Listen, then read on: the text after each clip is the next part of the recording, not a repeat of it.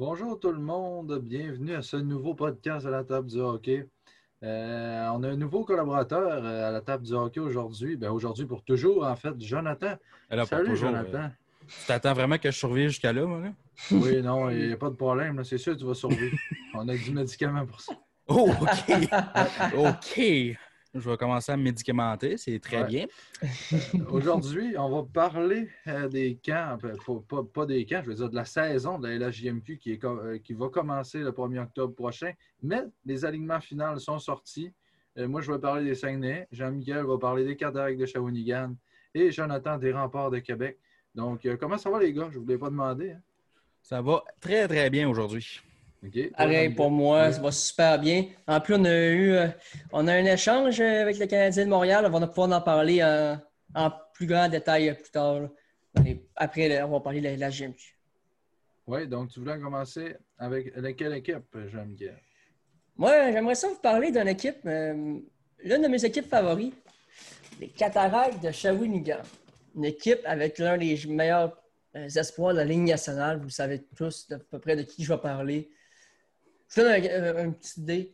Euh, Maverick Bourque, très dur à, très battre. Maverick Bourque, vous autres les boys, vous en parlez c'est quoi? Parce que personnellement, c'est un chouchou. Il peut vraiment devenir un très, très bon marqueur dans la Ligue nationale.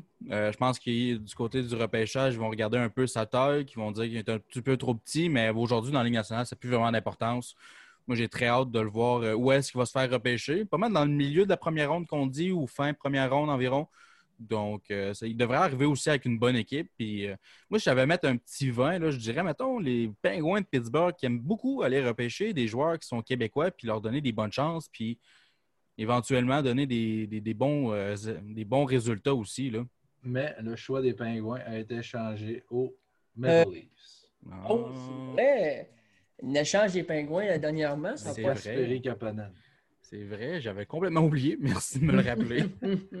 Ben, peut-être, ça serait une belle place, peut-être, pour euh, le Toronto. Euh, Ben, moi, ce que j'en pense, oui, Toronto pourrait être une belle, euh, une belle place, mais je pense qu'il va sortir entre 15 et 25. Mais Maverick Bourque, j'ai jamais, moi, personnellement, mon opinion, c'est que ce gars-là est surestimé. Le monde le voit meilleur qu'il est réellement. Euh, j'ai jamais vu, quand on regardait le classement des pointeurs de la LHJMQ, vous allez me dire, ouais, mais la pierre non plus, la pierre a été blessée. Sauf que Bourque, jamais, c'est jamais démarqué, en fait, dans, dans ces pointeurs-là. Puis je ne sais pas pourquoi l'intérêt est aussi grand envers lui et que le monde le voit aussi bon qu'il est. Moi, je pense que ça aurait peut-être que- été un choix de deuxième et troisième ronde. Tu veux savoir mon avis? Pourquoi il était euh, l'un des joueurs qui va sortir en première ronde? Parce que c'est un joueur complet. Bon coup de patin, bon, bon positionnement sur la glace, les passes sont bien placées. Tout est complet pour un joueur. C'est ce que la Ligue nationale recherche. Un joueur complet, c'est de plus en plus rare. On va souvent des joueurs extrêmement bons en attaque, des joueurs extrêmement bons en défense. Mais on n'aura pas de joueur complet. De moins en moins, on va voir ça. Je crois que Maverick Bourque comble cette demande-là. Selon moi, je ne sais pas ce que vous en pensez, vous autres les boys, mais Maverick Bourque, ça va être un excellent choix pour l'équipe qui va le repêcher. ben là, c'est sûr qu'on va regarder qu'est-ce qui va arriver avec le championnat mondial junior. Euh, Est-ce qu'il Mhm, va s'il y avoir lieu? Oui, c'est ça. C'est une autre affaire. Mais c'est un joueur qui pourrait euh, vraiment avoir une bonne chance là, cette année pour faire euh, l'équipe. Oui. Puis, je pense que c'est vraiment dans un tournoi comme ça que tu vas voir s'il y a vraiment ce qu'il faut pour la Ligue nationale éventuellement. Oui, moi, je suis d'accord avec ça, parce que, euh, avec toi, parce que euh, il, a, prouvé ce qu'il était capable de faire dans le junior majeur. Mais moi, je pense qu'il en manque encore pour, pour le prouver qu'il est vraiment un première ronde. Puis là, il y a le repêchage au mois d'octobre. S'il se fait repêcher en première ronde comme ce qui est supposé arriver, mais que l'équipe n'est pas trop sûre, ben, s'il y a un championnat mondial junior, il va pouvoir prouver sa valeur. Oui, mais écoute, moi, il y a quelque chose qui m'a attiré vers Maribo, c'est le fait qu'il veut toujours s'en don- donner plus, toujours participer aux pratiques. Écoute, j'ai eu une entrevue avec TVA Sport dernièrement qui disait que Maverick Bourque, il arrivait du- d'un tournoi, tu sais, le tournoi des moins de 18, je crois, à Nika Jurecki, là, je ne me rappelle plus. Ouais. Jurecki. Le coach ne voulait pas qu'il joue. Il ne voulait pas qu'il pratique, excuse. Non, Maverick Bourque, il dit non, moi, je veux pratiquer.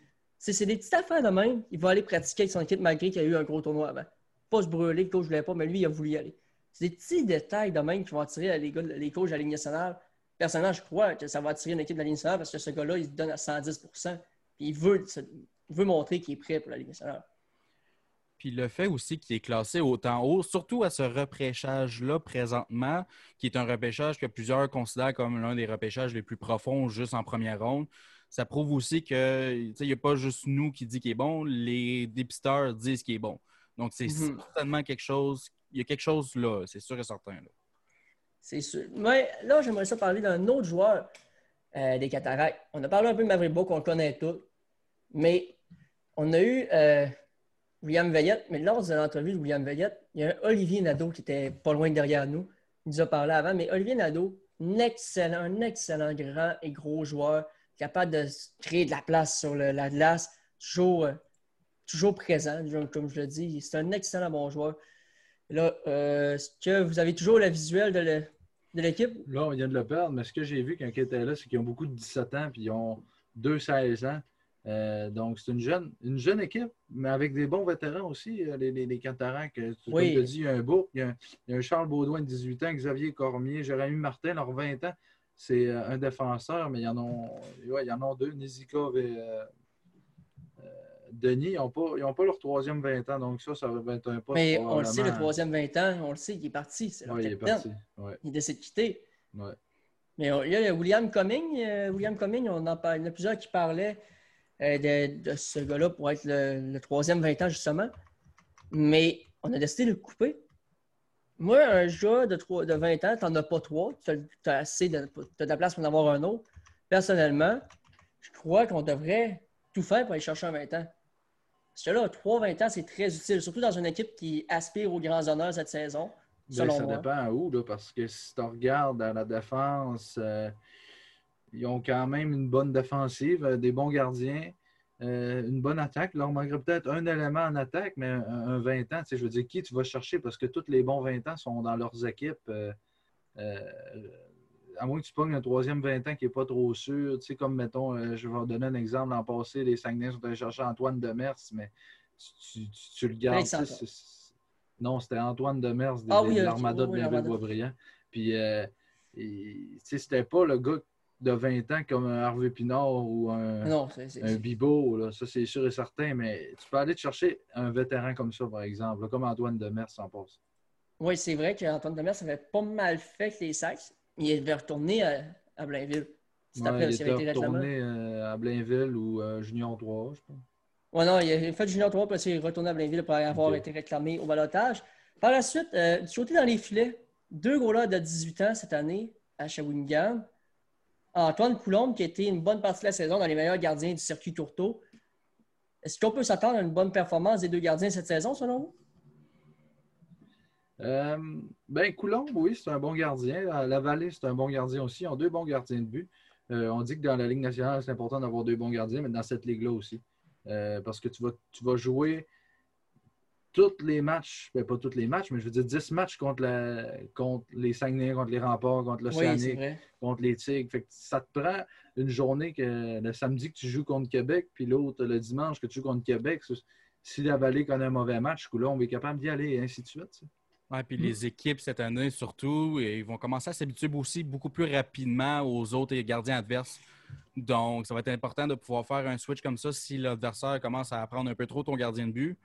Ben, tu as besoin d'avoir un deuxième gardien de but, là. surtout une saison COVID ou- comme cette année. Là. Euh, oui, mais je peux faire un pont vers la prochaine équipe qu'on va parler. Ton équipe, euh, Simon. Les Sags, eux, ils n'ont pas deux, deux- Ouais. deux bons goalers.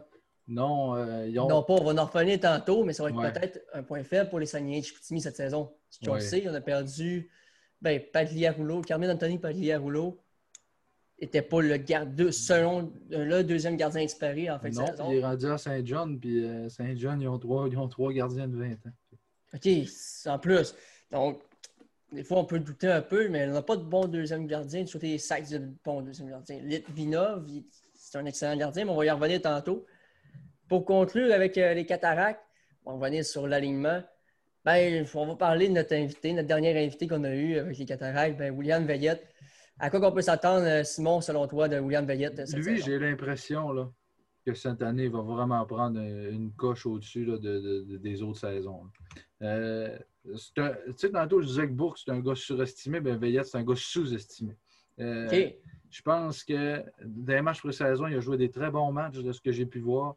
Euh, puis Veillette, cette année, tu peux t'attendre peut-être à une saison de 50-60 points pour lui. Comme un Christophe Farmer l'an passé avec des Saguenay.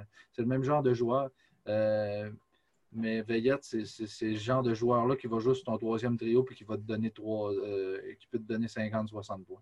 Il a seulement 18 ans, puis on le sait avec les Chevaliers de Lévis, comme vous pouvez voir à l'écran, les statistiques, il y avait eu 53 points en 34 parties en 2018-2019 avec les Chevaliers de Lévis Ninja 3.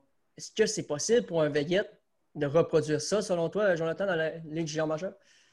Euh, c'est sûr que ça peut être euh, refaisable, sauf que ces années-là, les Chevaliers de Lévis sont, depuis une couple d'années, sont vraiment excellents. Donc, ils ont beaucoup de profondeur, beaucoup de joueurs qui peuvent aider, qui peuvent s'entraider pour avoir des meilleures saisons.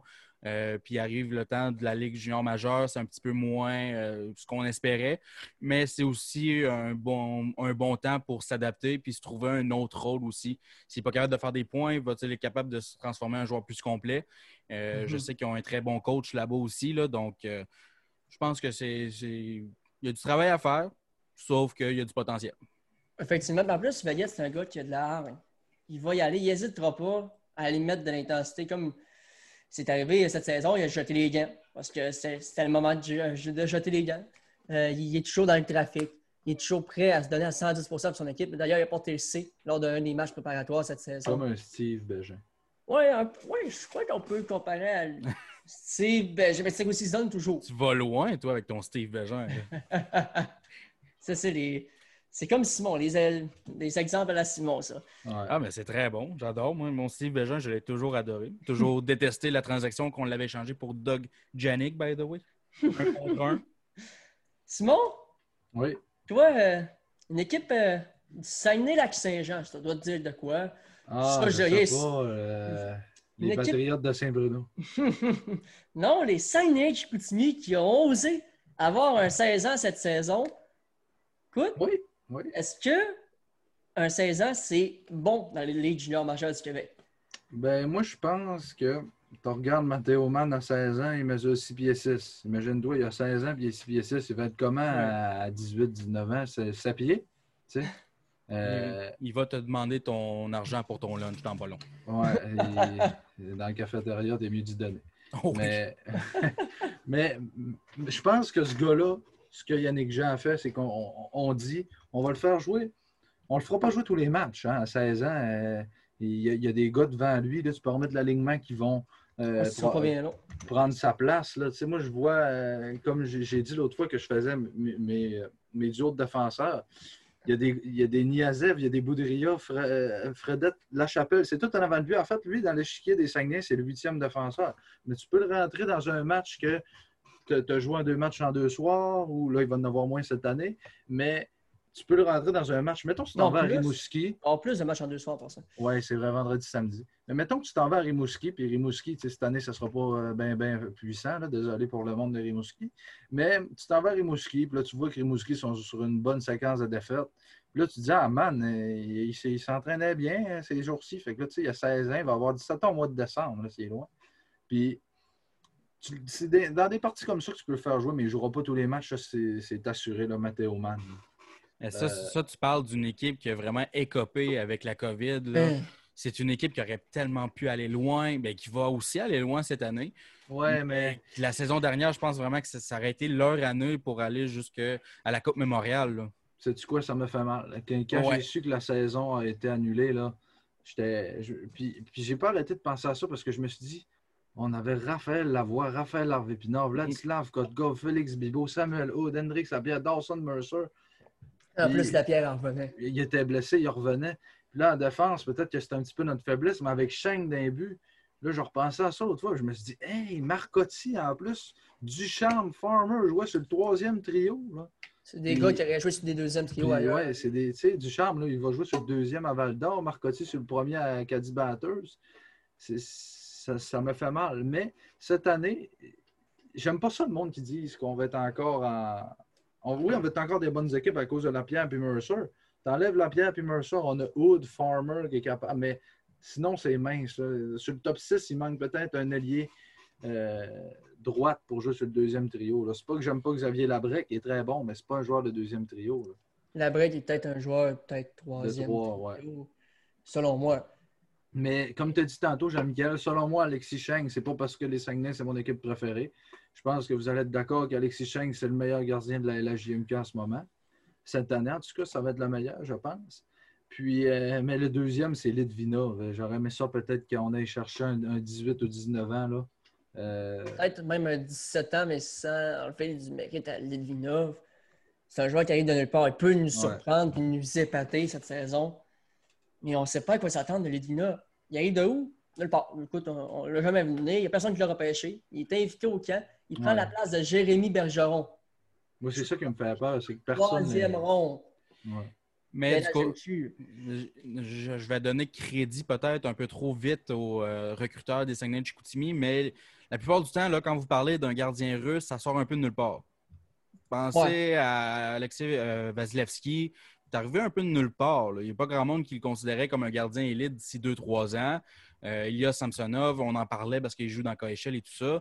Mais c'est tout le temps des gardiens qui arrivent un peu de nulle part puis qu'on se dit on va leur donner des chances. Donc, moi, des gardiens russes, sérieusement, ils ont changé pas mal ma perspective des choses parce qu'avant, c'était Nabokov d'attitude.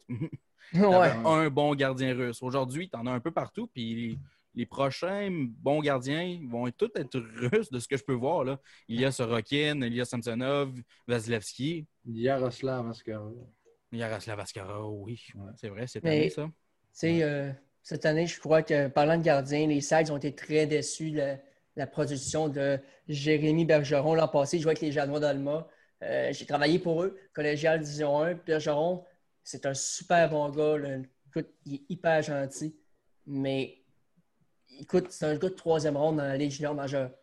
Normalement, troisième ronde, tu es un des meilleurs gardiens parce que c'est rare que les gardiens sont en première. Puis en même temps, tu parlais de 16 ans tantôt, les Saguenay qui ont repêché au dernier repêchage ou dans le deuxième ronde, Rémi de la Fontaine, qui va être le premier gardien des Saguenay peut-être dans deux, ans. mais moi, je pense pas que tu fais garder un gardien de 16 ans dans la Ligue. C'est ce que les Foreurs ont fait aussi. Ils ont euh, mis Vincent Filion, ils l'ont retourné avec les Estacades de Trois-Rivières.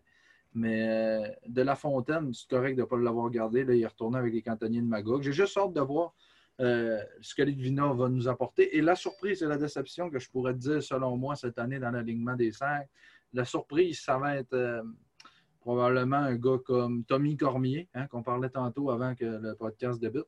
Un petit gars de Pont-Rouge. Hey! C'est chez vous, ça! C'est moi, ça. ça va être un gars comme euh, je te dirais peut-être un Cole Stewart. Hein, quand, il y a 19 ans, on est allé chercher à, à Acadie Batters. On s'attend pas à beaucoup, mais c'est un gars qui est, comme on dit des fois, des, papiers sablés. Là. Antoine Roussel, c'est un papier sablé. Euh, des gars comme ça. Ben, Cole Stewart, c'est le genre de gars-là que je vois, moi, sur un troisième trio, mais je pense qu'il va nous décevoir cette année. C'est fantastique. Mais est-ce que tu l'as vu jouer souvent? Ben, peut-être, oui, deux, trois, deux, trois matchs. Mais deux, trois euh, matchs, c'est peut-être des deux, trois matchs que tu as vus, mais qui étaient moins performants. Oui. C'est ce qu'on a du monde qui arrive des équipes de plus loin un peu, qu'on voit moins au centre Georges Vézina. Nous, on, pouvait, on les voyait souvent, les matchs du centre Georges Vézina. Euh, c'est des joueurs comme ça qu'on voit moins qui peuvent nous surprendre. Ça, il ne faut pas prendre ça à la légère. Oui, mais, moi. On a cherché beaucoup de profondeur dernièrement chez les Saguenay. J'ai l'impression que lui euh, va, être une déception, mais que Cormier, je l'ai vu dans les matchs préparatoires avec Lapierre et Mercer. Là, oui. Puis Lapierre Mercer faisait des passes tout le long, mais Cormier était capable de les suivre. Donc, c'est pour ça que ça, c'est un vol en 12e ronde. Mais moi, je, veux le dire, Lapierre Mercer, les matchs préparatoires, je ne sais pas si vous avez eu la chance de le voir, les voir aller. Maudit. Si c'est une classe à part, là. Il y avait un rondelle sur le tape, on disait qu'il y avait un aimant sur le tape. chaque fois que je vois Dawson Mercer jouer, je me dis Waouh, je suis tellement content qu'il soit pour les Saguenay. Je veux dire, comment Yannick Jean a pensé à aller chercher ce genre de joueur-là? Puis j'étais comme Drummondville ne le changeront jamais. c'est ça, en plus, on, pensait qu'il n'allait pas ben être changé. Ben, surtout que l'année dernière, il est sorti pas de nulle part, mais un peu de nulle part en même temps. Euh, c'est pas grand monde qui le voyait avec l'équipe canadienne junior l'année passée. Puis euh, la performance qu'il a offert aussi là-bas a tout simplement été incroyable. effectivement, la performance, il, était 13e attaquant, il a fini 11e attaquant. Ben oui, il y en a surpris plus qu'un. Il a gagné deux spots dans le Team Canada. Il a passé en avant de la voie. Il est passé de la deuxième ronde à la première ronde, puis en avant, en le top 15 au moins. Là. Et pour ceux-là qui ne savent pas euh, l'ordre, ben, pas l'ordre du repêchage parce qu'il n'est pas encore sorti, mais dans le classement des espoirs, le premier au total, c'est dans la, JMQ, c'est Lafrenière. Mercer, c'est le deuxième. Mhm. Ça veut dire que c'est le deuxième meilleur joueur après Lafrenière dans la LHJMQ de, de, de la même âge, là, euh, en 2002, mettons. De 18 ans, c'est Dawson Mercer. Parce que sinon, il y a Pelletier, il y a Poulain, là, mais ils n'ont pas 18 ans, ils ont 19. Oui, mais moi, Mercer, c'est mon. Moi, je dirais pas mon chouchou, mais pas mal, mon chouchou. Puis je vais J'aimerais ça que le Canadien jette son dévolu comme ça. lui. D'Hendrix Lapierre. Moi, je pense pas Oui. que Mercer va être disponible, mais là, au 16e rang, si le Canadien a la chance de mettre, sur- euh, de mettre la main sur Lapierre, Lapierre n'a pas été chanceux. L'an Mm. passé, 15 matchs, euh, 17 matchs, 15 points. Sa première année, 45, 48 matchs, 45 points. C'est un gars qui peut faire euh, 90 points dans le junior majeur, on le sait, mais il a été blessé à 16 à 17 ans. Cette année, à 18 ans, j'espère pour lui, du fond de mon cœur, Hendrix, que tu ne seras pas blessé cette année. Parce que si tu n'es pas blessé, là, tu, tu peux, selon moi, là, c'est pas compliqué. Euh, si, si Hendrix n'avait pas été blessé, il aurait probablement pu sortir top 10 au prochain repêchage. Ah, même, il était, il était vu comme top 5 au début Ah de la top saison. 5. Donc, euh, c'est pour ça que je pense que si. Tu sais, l'an passé, là, Cole Caulfield a glissé au repêchage, puis on s'est dit, oh, c'est un vol. Mais cette année, si la pierre glisse, puis que Montréal le sûr ramasse, ou Non. Ottawa, parce qu'il vient de Gatineau. Fait que ça pourrait que Ottawa le ramasse avec le choix des Highlanders ou des, euh, dans l'échange de Pajot. La pierre, c'est blessure. Oui, je sais. c'est Je sais qu'il est pour l'équipe fragile. 16e au total. là. T'as pas de chance à prendre avec un gars avec des historiques de blessures. Mais c'est ça. Oui, j'aimerais ça qu'il le prenne. Mais je sais pas, Joe, qu'est-ce que t'en penses, toi, mais un avec des, des historiques de blessures comme la pierre, ça peut être dangereux. C'est tellement difficile parce qu'à cet âge-là, ton corps te se développe tellement vite que des fois, on dirait que le développement va plus vite que la personne en tant que telle. Puis les blessures, ça arrive à tout le monde. Puis c'est juste la façon que tu te relèves. C'est ça le gros important, c'est de la façon que tu te relèves. Oui. Il n'y a pas vraiment de manière de dire que si une blessure va être grave, va peut s'aggraver dans le futur. C'est juste qu'il faut que tu travailles dessus. Puis ça, c'est rendu là, c'est au joueur de faire son travail. Là. Ouais. Puis Lapierre, tu sais, c'est le genre de gars que tu vas lui demander, tu es comparable à qui? Il va dire Brandon Pross. Non, mais c'est pas ça qu'il va dire, mais l'exemple de dire que c'est un gars qui est humble. Ouais, il est dira pas c'est moi le meilleur, il est humble, puis il est capable de parler, il parle bien. C'est le genre de gars qui fait très bien à Montréal. Qui, qui... Oui, il y aurait, il aurait peut-être de la pression parce que tous Ouais, les Québécois en ont. Mais c'est pas le gars comme Drouin qui a l'air à s'en foutre des journalistes. C'est plus un gars comme Dano qui est fin, qui va parler à tout le monde. Est-ce que j'ai bien entendu parler Simon Tremblay en mal un peu de Drouin? Oui, mais j'ai dit dans le vestiaire, pas sans Est-ce que, j'ai bien entendu ça? Je crois que, venez de, de citer un des seuls moments où vous allez entendre Simon parler en mal de, de Jonathan Drouin. Il y a une tête de cochon. Je sais pas, c'est c'est la vérité, c'est comme ça. C'est tout. Ben, c'est bien correct à Montréal d'avoir des têtes de cochon. là. En même temps, il y a du talent. C'est Tu peux, bien jamais, tu peux jamais rendre les médias québécois de hockey satisfaits. Fait que ça sert à quoi d'essayer de déplaire à tout le monde? T'es pas Ouais. capable. Tu peux pas faire ça. C'est impossible à Québec. Impossible. Mais c'est pour ça que si, euh, dernière affaire, après ça, on passera à l'autre, mais c'est pour ça que si les dépisteurs, les recruteurs en fait du Canadien ont fait un bon travail puis qu'ils l'ont vu jouer à, sa première saison, puis l'an passé, la pierre, ben moi, être un recruteur, je me dis, gars, au 16e rang, ça va être le meilleur joueur disponible. Même s'il a été blessé et tout, Jonathan a raison. Je me dis, tu peux pas. Tu sais, il, y a- il a 18 ans, il est jeune. Patrice Bergeron a déjà eu des commotions cérébrales, des problèmes de dos. Rapidement dans sa carrière. Effectivement. Mhm. Puis Price aussi, euh, pas Price, Crosby aussi euh, a été, on, on le sait, hein, de- dans les années 2013-2014, là, il y a On eu des, grosses sa- commotions. sa saison, sa, saison, On sa pensait que carrière sa était- carrière était terminée, puis gars, il revenait en force avec deux Coupes Stanley. C'est pour ça que je me dis, il ne faut pas paniquer trop vite. Mais si cette année, on commence l'année, puis qu'au mois de novembre-décembre, la pierre se reblesse, je vais te dire, ouais, OK. Mais s'il réussit à faire l'année complète, ben, je serais bien heureux pour lui. Sauf que c'est sûr qu'il faut que tu penses que là, présentement, le repêchage arrive là. Fait que tu, tu peux pas te permettre d'attendre jusqu'à Ouais, là. non, c'est vrai. Mais en plus, on le voit, là, je vous montre là, à l'écran les statistiques. Euh, La Pierre a eu seulement que 17 points, deux buts seulement. Ouais, mais c'est des Ah, 1 les- par match, là, presque. là. Hein? C'est presque des 1 point par match, 17 en 19, 45 en 48. Oui, mais il n'y a pas de points par 68. match. Non, mais c'est presque, là, c'est 3 Là, c'est- points. si on retourne à Dawson Mercer l'année passée, 42 points en 26 parties. 60 en 40. je crois. 60 en Écoute. 42. Écoute, 42 points en 26 parties avec Drummond, là. C'était Ben, c'est ça, tu vois, ces statistiques la saison d'avant, là, tu t'en donnerais pas à ça pantoute. Là. Mais non, tu vois 64 points en 68 parties. Ouais, ça, 26. OK, 30 buts, c'est très beau, très satisfaisant, mais de sauter de euh, 30 buts à devenir l'un des meilleurs joueurs au camp de championnat junior, Ouais. tu ne voyais pas ça. Il y a une méchante euh, explosion dans son développement. Ouais. Personnellement, je vois ça de même. Maintenant, je parle d'une équipe euh, qui est rendue dans mon coin, Dans ton coin, Joe aussi, on a- j'ai changé de place. Ça, c'est drôle. Ça, c'est drôle parce que nous autres, on a toujours été un peu rivales. Hein? Chicoutimi. Ben, Ouais. t'es- Ouais. As-tu connu les belles années de la rivalité Ouais. Chicoutimi-Québec? Ouais. Ben, Moi, moi, les moi, années- Richard Martel. J'étais jeune, Oh. j'étais jeune, mais on avait des billets de saison au Saguenay. Mon Ah, père il connaissait plusieurs joueurs de l'équipe, donc on était proche de cette rivalité-là. Euh, Nous autres, on essayait toujours d'aller les voir au vieux Colisée de Québec parce que ça brassait toujours. Puis j'étais live là quand c'est arrivé, le fameux incident Jonathan Roy. Ah, t'étais à Chicoutimi? Euh, Parce que ça s'est passé au San Vézina. ben oui, cette journée-là, oui. Ouais. OK. ah. Cette journée-là, oui. On essaie vraiment de suivre la rivalité en tant que telle, euh, vraiment Ouais, pas mal, non, parce que c'est le gros, la, la grosse rivalité qu'il y avait dans la GMQ non seulement, mais qu'à Québec, c'est c'était très impressionnant. Puis Patrick Roy, je veux dire, c'est un nom. euh, allez voir, à- allez voir coacher Patrick Roy, ça vaut la un peine. show. C'est un show. C'est un tu dis, show. là, de, de Jonathan Roy, puis euh, c'était, c'était- voyons, je, je me souviens plus du nom. Bobby Nadeau. gardien. Bobby Nadeau, c'est ça. Ouais. Ça, c'est, c'est ce qu'il y a, tu sais, c'est ce que tout le monde se rappelle. Puis je pense que c'est à part- ben, c'était déjà naissant avant, avant ce moment-là, mais ça l'a vraiment mis des. Tiens, Ah. regarde, on est vraiment une rivalité. Puis c'est à Mais- partir de ce moment-là qu'on dirait que ça s'est forgé plus. Mais je te confirme qu'avant, ça brassait aussi. Des mêlées générales, ça Ouais. l'arrivait à presque chaque match qu'ils s'affrontaient. Euh, il n'avait pas un match défensif euh, alors, quand, quand tu allais voir ces matchs-là. C'était des matchs offensifs. Ça brassait, puis les gants se jetaient. c'est sûr parce que que deux, dans le deux temps, gros parleurs euh, comme Richard Martel, Patrick Roy, ça s'envoyait des insultes. Sérieuse- sérieusement, ça sert à rien d'aller voir un show d'humour. Quand tu peux voir Patrick Ouais. Roy coacher contre Richard Martel, tu l'as, ton show d'humour. Il est direct là devant toi. C'est dur à battre. Je vous confirme, c'est très, très dur à battre Oui. parce que les deux sont. C'est des boules, des boules prêtes à exploser. C'est des bombes. là. Les deux sont très arrogants, Oui. et les deux vont pas se laisser marcher ses pieds. Et c'est loin de se faire marcher ses pieds. Avant de passer au prochain, euh, prochain sujet, on continue avec les remparts.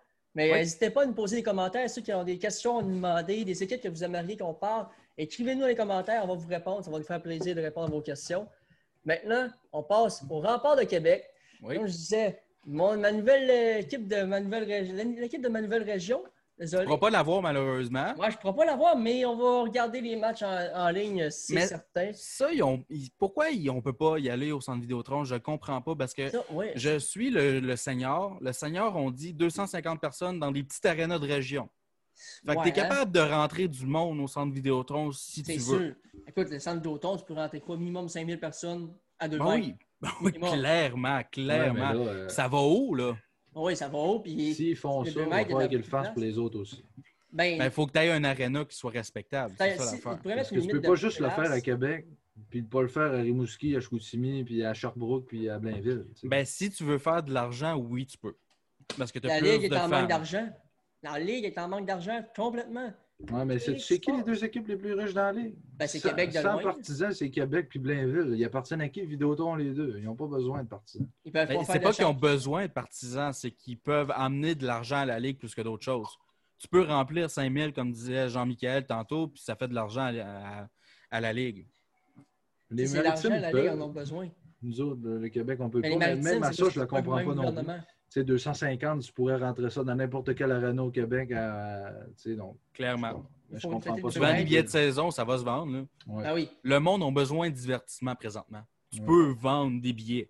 Le monde va y aller à l'Arena, ils ont hâte. Ils Ouais. attendent juste ça. Moi, ça me dérange pas d'y aller avec un masque. Si c'est le prix à payer, je m'en fous. Hey, aux États-Unis, le football américain a recommencé, puis il y a des partisans ça, dans les des estrades. Il y a plus de cas qu'à Québec. On parle d'une deuxième vague à Québec. On n'a pas eu de première réalistiquement. là. Peut-être à Montréal, oui. Québec, Cité, non. Nous autres. En euh, région non plus, là, on peut être vague. Ouais, non. Attends, là, je vais vous sortir euh, une image, une idée que les Huskies de Rouen-Noranda ont eue. Regardez ça. Les détenteurs de billets de saison peuvent, euh, billets de saison, d'envoyer votre photo afin d'avoir votre visage en carton sur un Ah ben. siège durant la saison. Ça, ça a été fait, par exemple, au baseball majeur. Puis Ouais. c'est c'est plus. Ça, ça, ça pète le jeu, moi, je trouve. T'es plus. T'es plus, tu manques d'attention à la game, tu regardes juste le monde en arrière, puis c'est creepy, comme on dit. Et en même temps, je trouve que c'est plante pour les joueurs de 20 ans qui espèrent, tu sais, qui jouent leur dernière saison dans le junior majeur, puis que Ouais. pour eux, tu sais, c'est plate parce que tu te dis, j'ai joué dans ce ville-là, mettons, je vais prendre l'exemple de Samuel Wood et Alexis Cheng à Chicoutimi, parce que Québec, je ne les connais pas les 20 ans, là, mais depuis qu'ils ont 16 ans qu'ils sont à Chicoutimi puis qu'ils jouent là, puis ils ont eu des partisans. Puis ils arrivent à, à leur dernière année, puis ils se disent Ah, il n'y a pas de partisans, c'est plate, on aurait aimé ça y voir avant de quitter. Tu sais. Là, ils pourront pas- à moins qu'au mois de janvier, la Ligue dise Ah, vous avez le droit. Mais on, a, on le sait, ils se sont gardés, euh, un- ben, ils se sont gardés un certain temps pour dire finalement, on va pouvoir avoir tant de partisans. Si ça arrive que le gouvernement accepte, Ouais, OK. Ils vont l'accepter. Ils vont dire aux, aux- aux gens de la Ligue qu'ils pouvaient accepter tant de personnes dans l'arena. 500, ouais. Ben, je ne dirais pas 500, là. On- je sais même pas. Ça va être 250 maximum sur- selon moi. Selon moi, ça risque de changer. Là. C'est- Les, les règles, ça change, au- ça change à la minute, là, la règle. là. Le truc, c'est que tu peux pas vraiment dire un nombre parce que toutes les arénas sont faites d'une façon différente. Ouais, Euh, L'aréna à Rouen, pas l'aréna au centre Vidéotron. ouais non, c'est 2000 places. Tu vas à Moncton, c'est 10 000, mais là, c'est des maritimes. Mais tu sais, tu vas à Blainville, c'est un autre affaire. Ben, c'est ça. Fait que tu peux pas. C'est vraiment une place difficile présentement pour la Ligue en général. là, on se le cachera pas. là. Mais au moins, ils ont eu le guts de dire qu'on va avoir une saison comparativement à la Ligue de l'Ontario puis Ligue euh, de l'Ouest. eux qui vont faire du 3 contre 3, mais semble avoir vu passer ça, ils vont faire du 3 contre 3 à partir de Noël. Non, c'est- C'est pas une. C'est- quoi le rapport? Là? Tu, tu fais ta ligue. ça, au deck hockey. Ouais, Ouais. ben, c'est pas mal ça, oui. euh, ouais, pas mal. Les gars vont avoir plus de cardio à la fin. Pas grave. Ah, mais là, on va parler, là, on en parle, on parle, on parle, mais on n'a pas parlé des remparts en tant que tels. On va en parler. On en a parlé? Moi, il y a, y plusieurs joueurs là-dedans qui m'intéressent. Écoute, euh, je pense que tout le monde va être d'accord de dire que Patrick Roy est probablement le meilleur coach, directeur général qu'il n'y a pas eu dans la Ligue junior majeure. Euh, Qu'est-ce qu'on avait là 3-4 ans? Avec Philippe Boucher? C'est clairement pas ce qu'on a aujourd'hui. Roy est arrivé, a dit on va prendre notre temps, mais quand on va avoir une équipe, on va en avoir une solide pendant 2-3 ans. Et on va être capable d'avoir de compétitionner avec les meilleures équipes. Je pense que c'est qu'est-ce qu'on va commencer à avoir avec des jeunes comme Nathan Gaucher, Malatesta. On a été chercher la saison dernière, il y a du monde qui se sont posé un peu un point d'interrogation. Pourquoi aller chercher euh, Théo Rochette? Parce qu'on ne pensait pas qu'on allait être vraiment prêt nécessairement l'année dernière.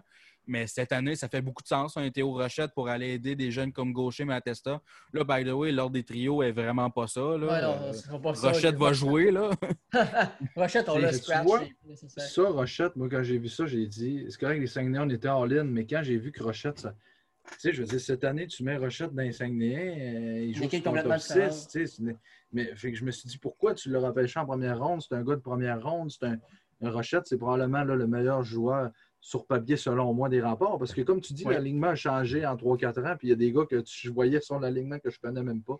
Mais, euh, tu sais, fait que Rochette, probablement avec Melançon, puis euh, l'autre que j'ai vu, c'était euh, Cormier, pas Cormier, Dubé va être bon, Melançon, Malatesta, c'est ça Oui. que je voulais dire. Malatesta puis Rochette, c'est probablement les deux meilleurs joueurs à l'attaque des remparts. Gaucher, il ne faut pas dormir là-dessus non plus. Nathan Gaucher, ça peut être vraiment une menace pour les deux prochaines années qu'il va avoir dans la ligue de la LHMQ. Euh, Puis connaissant Patrick Roy un peu, tu peux t'attendre aussi que ce soit des joueurs qui vont jouer des deux côtés de la patinoire. Ça ne va pas juste être des joueurs qui vont être offensifs, ils vont devoir backer. Puis ça va, ça va les aider aussi pour leur futur. Euh, Théo Rochette, euh, lui, il va se faire repêcher cette année, si je m'abuse, avec Ouais. Henrik Lapierre, c'est la même année. Deuxième ronde. Mais je pense qu'avec un Patrick Roy en arrière de lui, il peut devenir vraiment un joueur beaucoup plus complet, qui soit beaucoup plus menaçant, puis qu'il y ait une meilleure chance. Peut-être qu'Henrik Lapierre, éventuellement, dans la Ligue nationale, s'il est capable de se transformer, un joueur qui est capable de jouer des deux côtés de la patinoire, c'est un centre. Il a le potentiel. Mais c'est drôle, hein, quand, quand les Saguenay ont repêché Rochette, ils l'ont repêché au même repêchage que Lapierre. Il y avait des- les deux, c'est des meilleurs amis. Fait que- Ouais, la Rochette avait glissé septième. Mhm. Puis je me suis dit, Rochette, c'est le gars qui aurait pu sortir le premier s'il avait dit à tout le monde qu'il était là au repêchage. là. Ben, en Ouais. fait, les Saguenayens, c'était eux autres qui avaient le premier choix, puis ils savaient que c'était Lapierre. Mais une équipe après, comme Saint-John, avoir su, c'est ça que le monde disait, c'est plate parce qu'il a dit à la dernière minute qu'il venait. Puis les Saguenayens, ils ont pris Lapierre le premier. On dit, on peut s'essayer avec Rochette. Mais Un peu j'ai la vu- même chose avec Tristan Luneau là, cette année. Ouais. oui, ouais, c'est vrai. Puis quand j'ai vu Rochette, je me suis dit, c'est le genre de joueur qui, qui a un bon coup de patin, il a des bonnes mains, un bon lancer, qui peut devenir bien rapidement une vedette dans ce ligue-là. Oui. C'est pour ça que ça m'a fait mal au cœur quand j'ai vu. On l'a changé contre Bibo, puis Pagliarulo, pas un 2, Pagliarulo, que tu sais, en dessous. Ben, c'est là que tu vois que cette transaction-là fait beaucoup Ouais. mal avec la COVID. là. Ouais. Ouais, c'est des joueurs que tu as perdus direct là, puis du côté ben, des Oui. remparts de Québec. Je ne dirais pas que Patrick Roy a fait en sorte qu'il a, construit des tours 5G, là, mais c'est comme si c'était prédit dans le futur pour lui. Là. Mais tu vois aussi en même temps la rivalité. Hein, euh, c'est Ouais. rare que les Saguenayens et les remparts font une grosse transaction comme ça. Oui. Parce que là, Yannick Jean va regarder ça dans un an ou deux, puis il va se dire j'ai changé Rochette, là, les, les remparts sont allés chercher la coupe, mettons. Fait à, à cause de ce joueur-là, où c'est un élément, une pièce importante de cette équipe-là, fait que c'est ça qui va te donner mal. Tu sais, je le change à Blainville ou à Sherbrooke, c'est pas grave, mais parce que c'est Québec. Mais ça, je voulais vous poser la question là, pour Oui. toi, Jean-Michel, puis Simon. euh, Est-ce que les directeurs généraux vont avoir le guts de faire des transactions cette année, justement? Hmm. Personnellement, je, je suis pas Tantôt, sûr. vous parlez justement arrêter d'aller chercher des joueurs un peu partout, mais est-ce que vraiment on- tu veux faire une transaction présentement avec l'incertitude qu'on a? C'est une bonne question parce qu'avec la COVID, qui peut arrêter ligue du jour au lendemain. De Parce ce que là, pré- présentement, on joue tous ensemble, tous dans la même division, sauf que rendu en séries éliminatoires, il va falloir que tu te transportes. Si Ouais. j'étais En- DG, euh, je veux dire, mettons que tu es, Val d'Or, je ne ferais pas de transaction avec le monde de ma division. Parce que Non, c'est ça. le, le- le gars, tu vas voir l'équipe dix fois, tu ne veux pas l'affronter dix fois. Ouais. Puis si tu es des Saguenay, tu ne feras pas un échange avec Rimouski. Mais tu peux aller dans les autres, dans les autres divisions. Là. Moi, je pense que Val d'Or ont besoin de, de, mettons, un, un élément pour gagner la coupe. Ben, tu peux aller chercher un gars à Blainville. Mais ce que j'ai vu, c'est que ce. Non, pas dans la même division. Fait que, mettons, dans notre division ici, tu as un gars à Shawinigan, par, par exemple. De ce que j'ai vu, c'est que le gars devra se mettre en quarantaine 10 jours Mhm. Avant d'aller avec son équipe. Fait qu'il va manquer, Ça, ça t'enlève beaucoup de, de possibilités. Ouais. Le temps des fêtes va être long passé pour les, les jeunes qui vont se faire échanger. Oh oui. Parce qu'ils sont avec leur famille, normalement, ils reviennent une journée ou deux avant le camp. Là, il faut que tu parles 10 jours avant. Dire que tu vas rester quoi? 3-4 jours avec ta famille? C'est pas mal ça. Tu sais, 3-4 jours avec sa famille dans le temps des fêtes, normalement, c'est c'est là que tu veux voir tout le monde. Puis ils vont leur dire non, allez pas voir personne parce que vous allez, allez peut-être attraper le COVID. Ben, c'est là que tu vois peut-être qu'ils vont changer la date aussi de, de place. Ouais. en tout cas, Ouais. Ah, c'est beaucoup d'incertitudes. là, Présentement, on n'a rien comme information. Comme, comme je disais, dis- les séries, euh, on ne sait pas. Ça peut être un élément qui va porter peut-être les DG. En même temps, les DG veulent gagner, ils veulent avoir les meilleurs joueurs, mais en même temps, il y a le côté humain qui va se dire on, est, on veut-tu vraiment l'avoir, le gars qu'on va chercher, il va se mettre en quarantaine. Puis, tu sais, peut-être qu'il y a plus, comme tu dis, il y a plus d'incertitudes, fait qu'on n'est pas sûr de, de- de- Mhm. Il y a plusieurs choses qui n'ont pas arrivé à cause de la COVID. Puis, là, on va regarder à mener la saison 2020, pas de gagnant. OK, ça, c'est- c'est spécial. même. Ouais. Mais euh, j'aimerais ça te parler d'un gars qui. Ça va faire partie du débat. Là. Le débat, genre que les équipes qui ont de l'argent, ils ont les Ah, bons joueurs qui se font. un défenseur. un, un certain défenseur, Evan Noss. Oui. Evan Euh, Noss, qui avait été repêché première ronde en haut, première ronde. On va aller voir Par les foreurs de Val d'Or. par les Foreurs de Val d'Or, c'était sixième au total. Sixième au total, tu te dis non, moi, je n'y vais pas. L'année d'après, il y a quand même eu une bonne saison avec euh, dans la USHL, 17 points, 44 games, plus 16. C'est quand même pas mauvais, on s'entend. Ouais. Un excellent défenseur. Après ça, North, il se fait repêcher. OK, good. Mais ça fait repêcher cinquième au total par les remparts de Québec. Pourquoi le gars peut retourner au repêchage retourner dans son équipe? Moi, tant qu'à moi, si tu dis non, je ne vais pas, tu n'y vas plus. Pas en tout. Ben, ce que j'ai vu, là, puis euh, Stéphane Leroux, j'avais déjà posé cette question-là sur Twitter. Il a dit est-ce que le- la Ligue va vraiment empêcher qu'un bon joueur rentre dans la Ligue? Si Ouais. tu dis non une année à Val d'Or, puis qu'il veut revenir l'année d'après, la Ligue va dire Ah non, tu peux pas. Ben non, mais mettons que c'est un bon joueur qui va amener de l'argent des partisans. Là, cette année, non, mais en temps normal, oui. Est-ce que tu vas vraiment l'empêcher de. de- de- C'est comme Zachary Bolduc à Rimouski. Il dit non, je, je, je vais aller aux États-Unis, puis Rimouski, ah, on réussit à te séduire, on a la frenière. Il s'en vient. C'est beau. Ben, c'est sûr que quand tu as Lafrenière, le meilleur joueur au monde de son âge, c'est- facile à convaincre. Moi, tu me dis, j'ai Lafrenière à mon équipe, tu joues avec. Ah, c'est clair, je viens jouer avec toi. là. Parce que ce qui C'est me sûr que fait demain mal- matin, je vais jouer. c'est que les Saguenayens, on a un gars qu'on a repêché en deuxième ronde, Jacob Gavin, qui est défenseur. Il jouerait, sérieusement, il serait notre, probablement notre deuxième défenseur là, là. Lui, il va aller aux États-Unis. On le changera à Moncton, à Halifax, à à Québec ou même à. C'est probablement les trois plus gros marchés, puis il irait. Mais parce qu'on est Chicoutimi, il ne vient pas. Ben, c'est sûr que c'est- ça a rapport au marché, mais ça a aussi rapport au coach. Qui veut pas être coaché par Patrick Roy? là? Tu sais, on s'entend que c'est une opportunité que tu peux pas avoir nulle part. Euh, je ne suis pas sûr qu'il viendrait si c'était encore euh, Philippe Boucher. Pour être bien Ben, franc avec vous autres. Ça, c'est un bon point parce que c'est justement Stéphane Leroux, il en parlait au CRDS, il disait C'est-tu le problème des remparts si quand Patrick Roy appelle le père du fils puis qu'il dit Wow, t'étais mon idole quand j'étais jeune? Fait que le père Mhm. parle à son fils après puis il dit Ben, gars, va jouer à Québec, c'est Patrick Roy le coach, c'était mon idole, que, tu sais.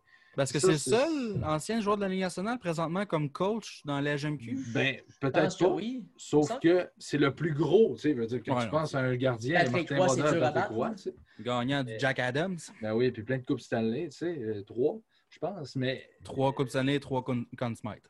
euh, je veux dire, si, je pense vite comme ça, coach dans la Ligue, dans le junior majeur, qui ont joué dans la Ligue nationale, il n'y en a pas beaucoup. Euh, Ben, si- D'après moi, je suis pas, mal sûr que c'est le seul présentement. Là. Il y a Jocelyn Thibault, mais il est directeur général à Ouais, non, c'est ça. C'est les DG, donc c'est pas pareil. Mais quand même, là, je suis hâte de voir ce que Naz va donner à Québec. Parce que les, Valda- euh, les Foreurs voulaient vraiment l'avoir. Mhm. C'est Le repêcher sixième, on s'entend que tu veux l'avoir, on s'entend là-dessus. Mais je peux revenir au rempart là, rapidement. Leur seule vraiment faiblesse qu'il va falloir Oui. qu'ils travaillent là-dessus, c'est du côté des gardiens de but. On en parlait tout à l'heure. Euh, je pense pas vraiment qu'on a un gardien numéro un nécessairement. Euh, donc, c'est à travailler là-dessus. Mais encore une fois, quand tu as Patrick Roy comme directeur général, il peut souvent te sortir des petits euh, lapins de son chapeau puis devenir comme euh, présentement, c'est Thomas Sigouin, Sigouin excuse-moi, euh, qui vient d'Amos, Jean-Michel. Ouais. Euh, qui est gardien numéro un. Est-ce que c'est vraiment un gardien numéro un? Je pense pas. Mais est-ce que le travail de Patrick Roy avec lui peut l'aider beaucoup? C'est sûr et certain, c'est un ancien gardien de but. C'est 18-4-2 comme fiche l'an dernier. C'est super Deuxième bon. C'était un deuxième gardien. Derrière, Que, Samuel ben, le, le travail d'un premier gardien qui est complètement différent qu'un deuxième. on Et l'autre. Rousseau, est-ce que c'est le gardien de 16 ans des remparts? Euh, C'était pas 17 Émeric ans, Despatie? Ah non, il a été échangé, c'est vrai. 17 ans, euh, Rousseau. Mais c'est son année recrue à lui. Là. Ouais, son année recrue, William euh, Rousseau. Lui, je pense qu'on le voit vraiment bon, là, Rousseau, avec les. les- On s'attend beaucoup, là, mais pas Ben, tout de suite, là, mais 924 de pourcentage d'arrêt, mais quand même une fiche de 9-11 l'an dernier. avec les estacades. ok. C'est Donc- 924 de pourcentage d'arrêt. Puis 947 les séries l'année passée. Pas cette année, mais l'autre. Euh, il y a deux ans, excuse. 947. Moi, je pense que pour du côté des remparts, pas cette année, on va vraiment on va faire les séries parce que c'est quand même facile de faire les séries, on ne se le cachera pas. Il y a juste deux équipes qui ne les font pas. Mais euh, c'est pas cette année. L'année d'après, surveillez-les. Surveillez-les, ça va valoir la peine. C'est les remparts qui ont quand même une puissante équipe. Ils ont des bons coachs. euh, ils ont tout pour faire que l'équipe pogne. Puis, moi, Et c'est. Malatesta là-dedans aussi. Malatesta, il ne faut pas l'oublier. Non, non, non. Il y a une affaire que j'aime pas dans cette ligue-là, c'est. C'est bien du bon hockey, puis je veux dire, je l'aime la GMQ, mais le point négatif que je trouve, c'est que, tu sais, tantôt on parlait des arénas qui sont pas pareils. Tu t'en vas à Chicoutimi, une glace olympique, tu t'en vas à Bécomo, la glace est plus petite. La. Ligue, premièrement, devrait dire faut que toutes les arénas soient aux normes, faut tout que ça soit euh, les, les vraies patinoires de la vraie grandeur. Puis, Mhm. Puis là, tu vas jouer à Québec, c'est une aréna de Ligue nationale, je comprends. Pour euh, Moncton, euh, c'est une aréna quand même plus grande. Halifax, ça, c'est correct. Mais l'autre affaire, c'est qu'il y en a qui ont plus d'argent que d'autres équipes. Mais dans la Ligue nationale, c'est comme ça aussi. Mais tu vas attirer, tu vas attirer les joueurs dans la Ligue nationale euh, avec l'équipe que tu as sur la patinoire, pas nécessairement parce que tu as plus d'argent. Tu sais, souvent, tu es capable de. Là, tu vas me dire, ouais, mais Ottawa, OK. Sauf que, sais, la Caroline, c'est pas une équipe qui avait beaucoup d'argent, là, sont rendus bons. Mais où je vais en venir, c'est que c'est plate parce que les équipes comme Bécomo, les plus pauvres, peuvent pas attirer des gros joueurs. Et c'est plaisant pour une équipe comme Moncton et Québec parce que d'ici deux ans, il va y en avoir des changements encore avec les remports. Il va y en avoir des gars qui vont repêcher au repêchage, qui ne voudront pas se présenter dans d'autres équipes ou vont vouloir aller aux États-Unis. Mais quand Mm. ils vont arriver, puis que ça va être. Ils vont dire Ah, Patrick Roy, il est là, ben, ils vont vouloir y aller. Mais si ça avait été une autre équipe, non. C'est tout ce que je trouve dommage, c'est ça. Je comprends ton point, mais en même temps, ça ne veut pas dire. Regarde les remparts, justement, dans les dernières années, c'est- exécrable, là, vraiment, ce Ouais, qu'on a donné aux partisans. Là.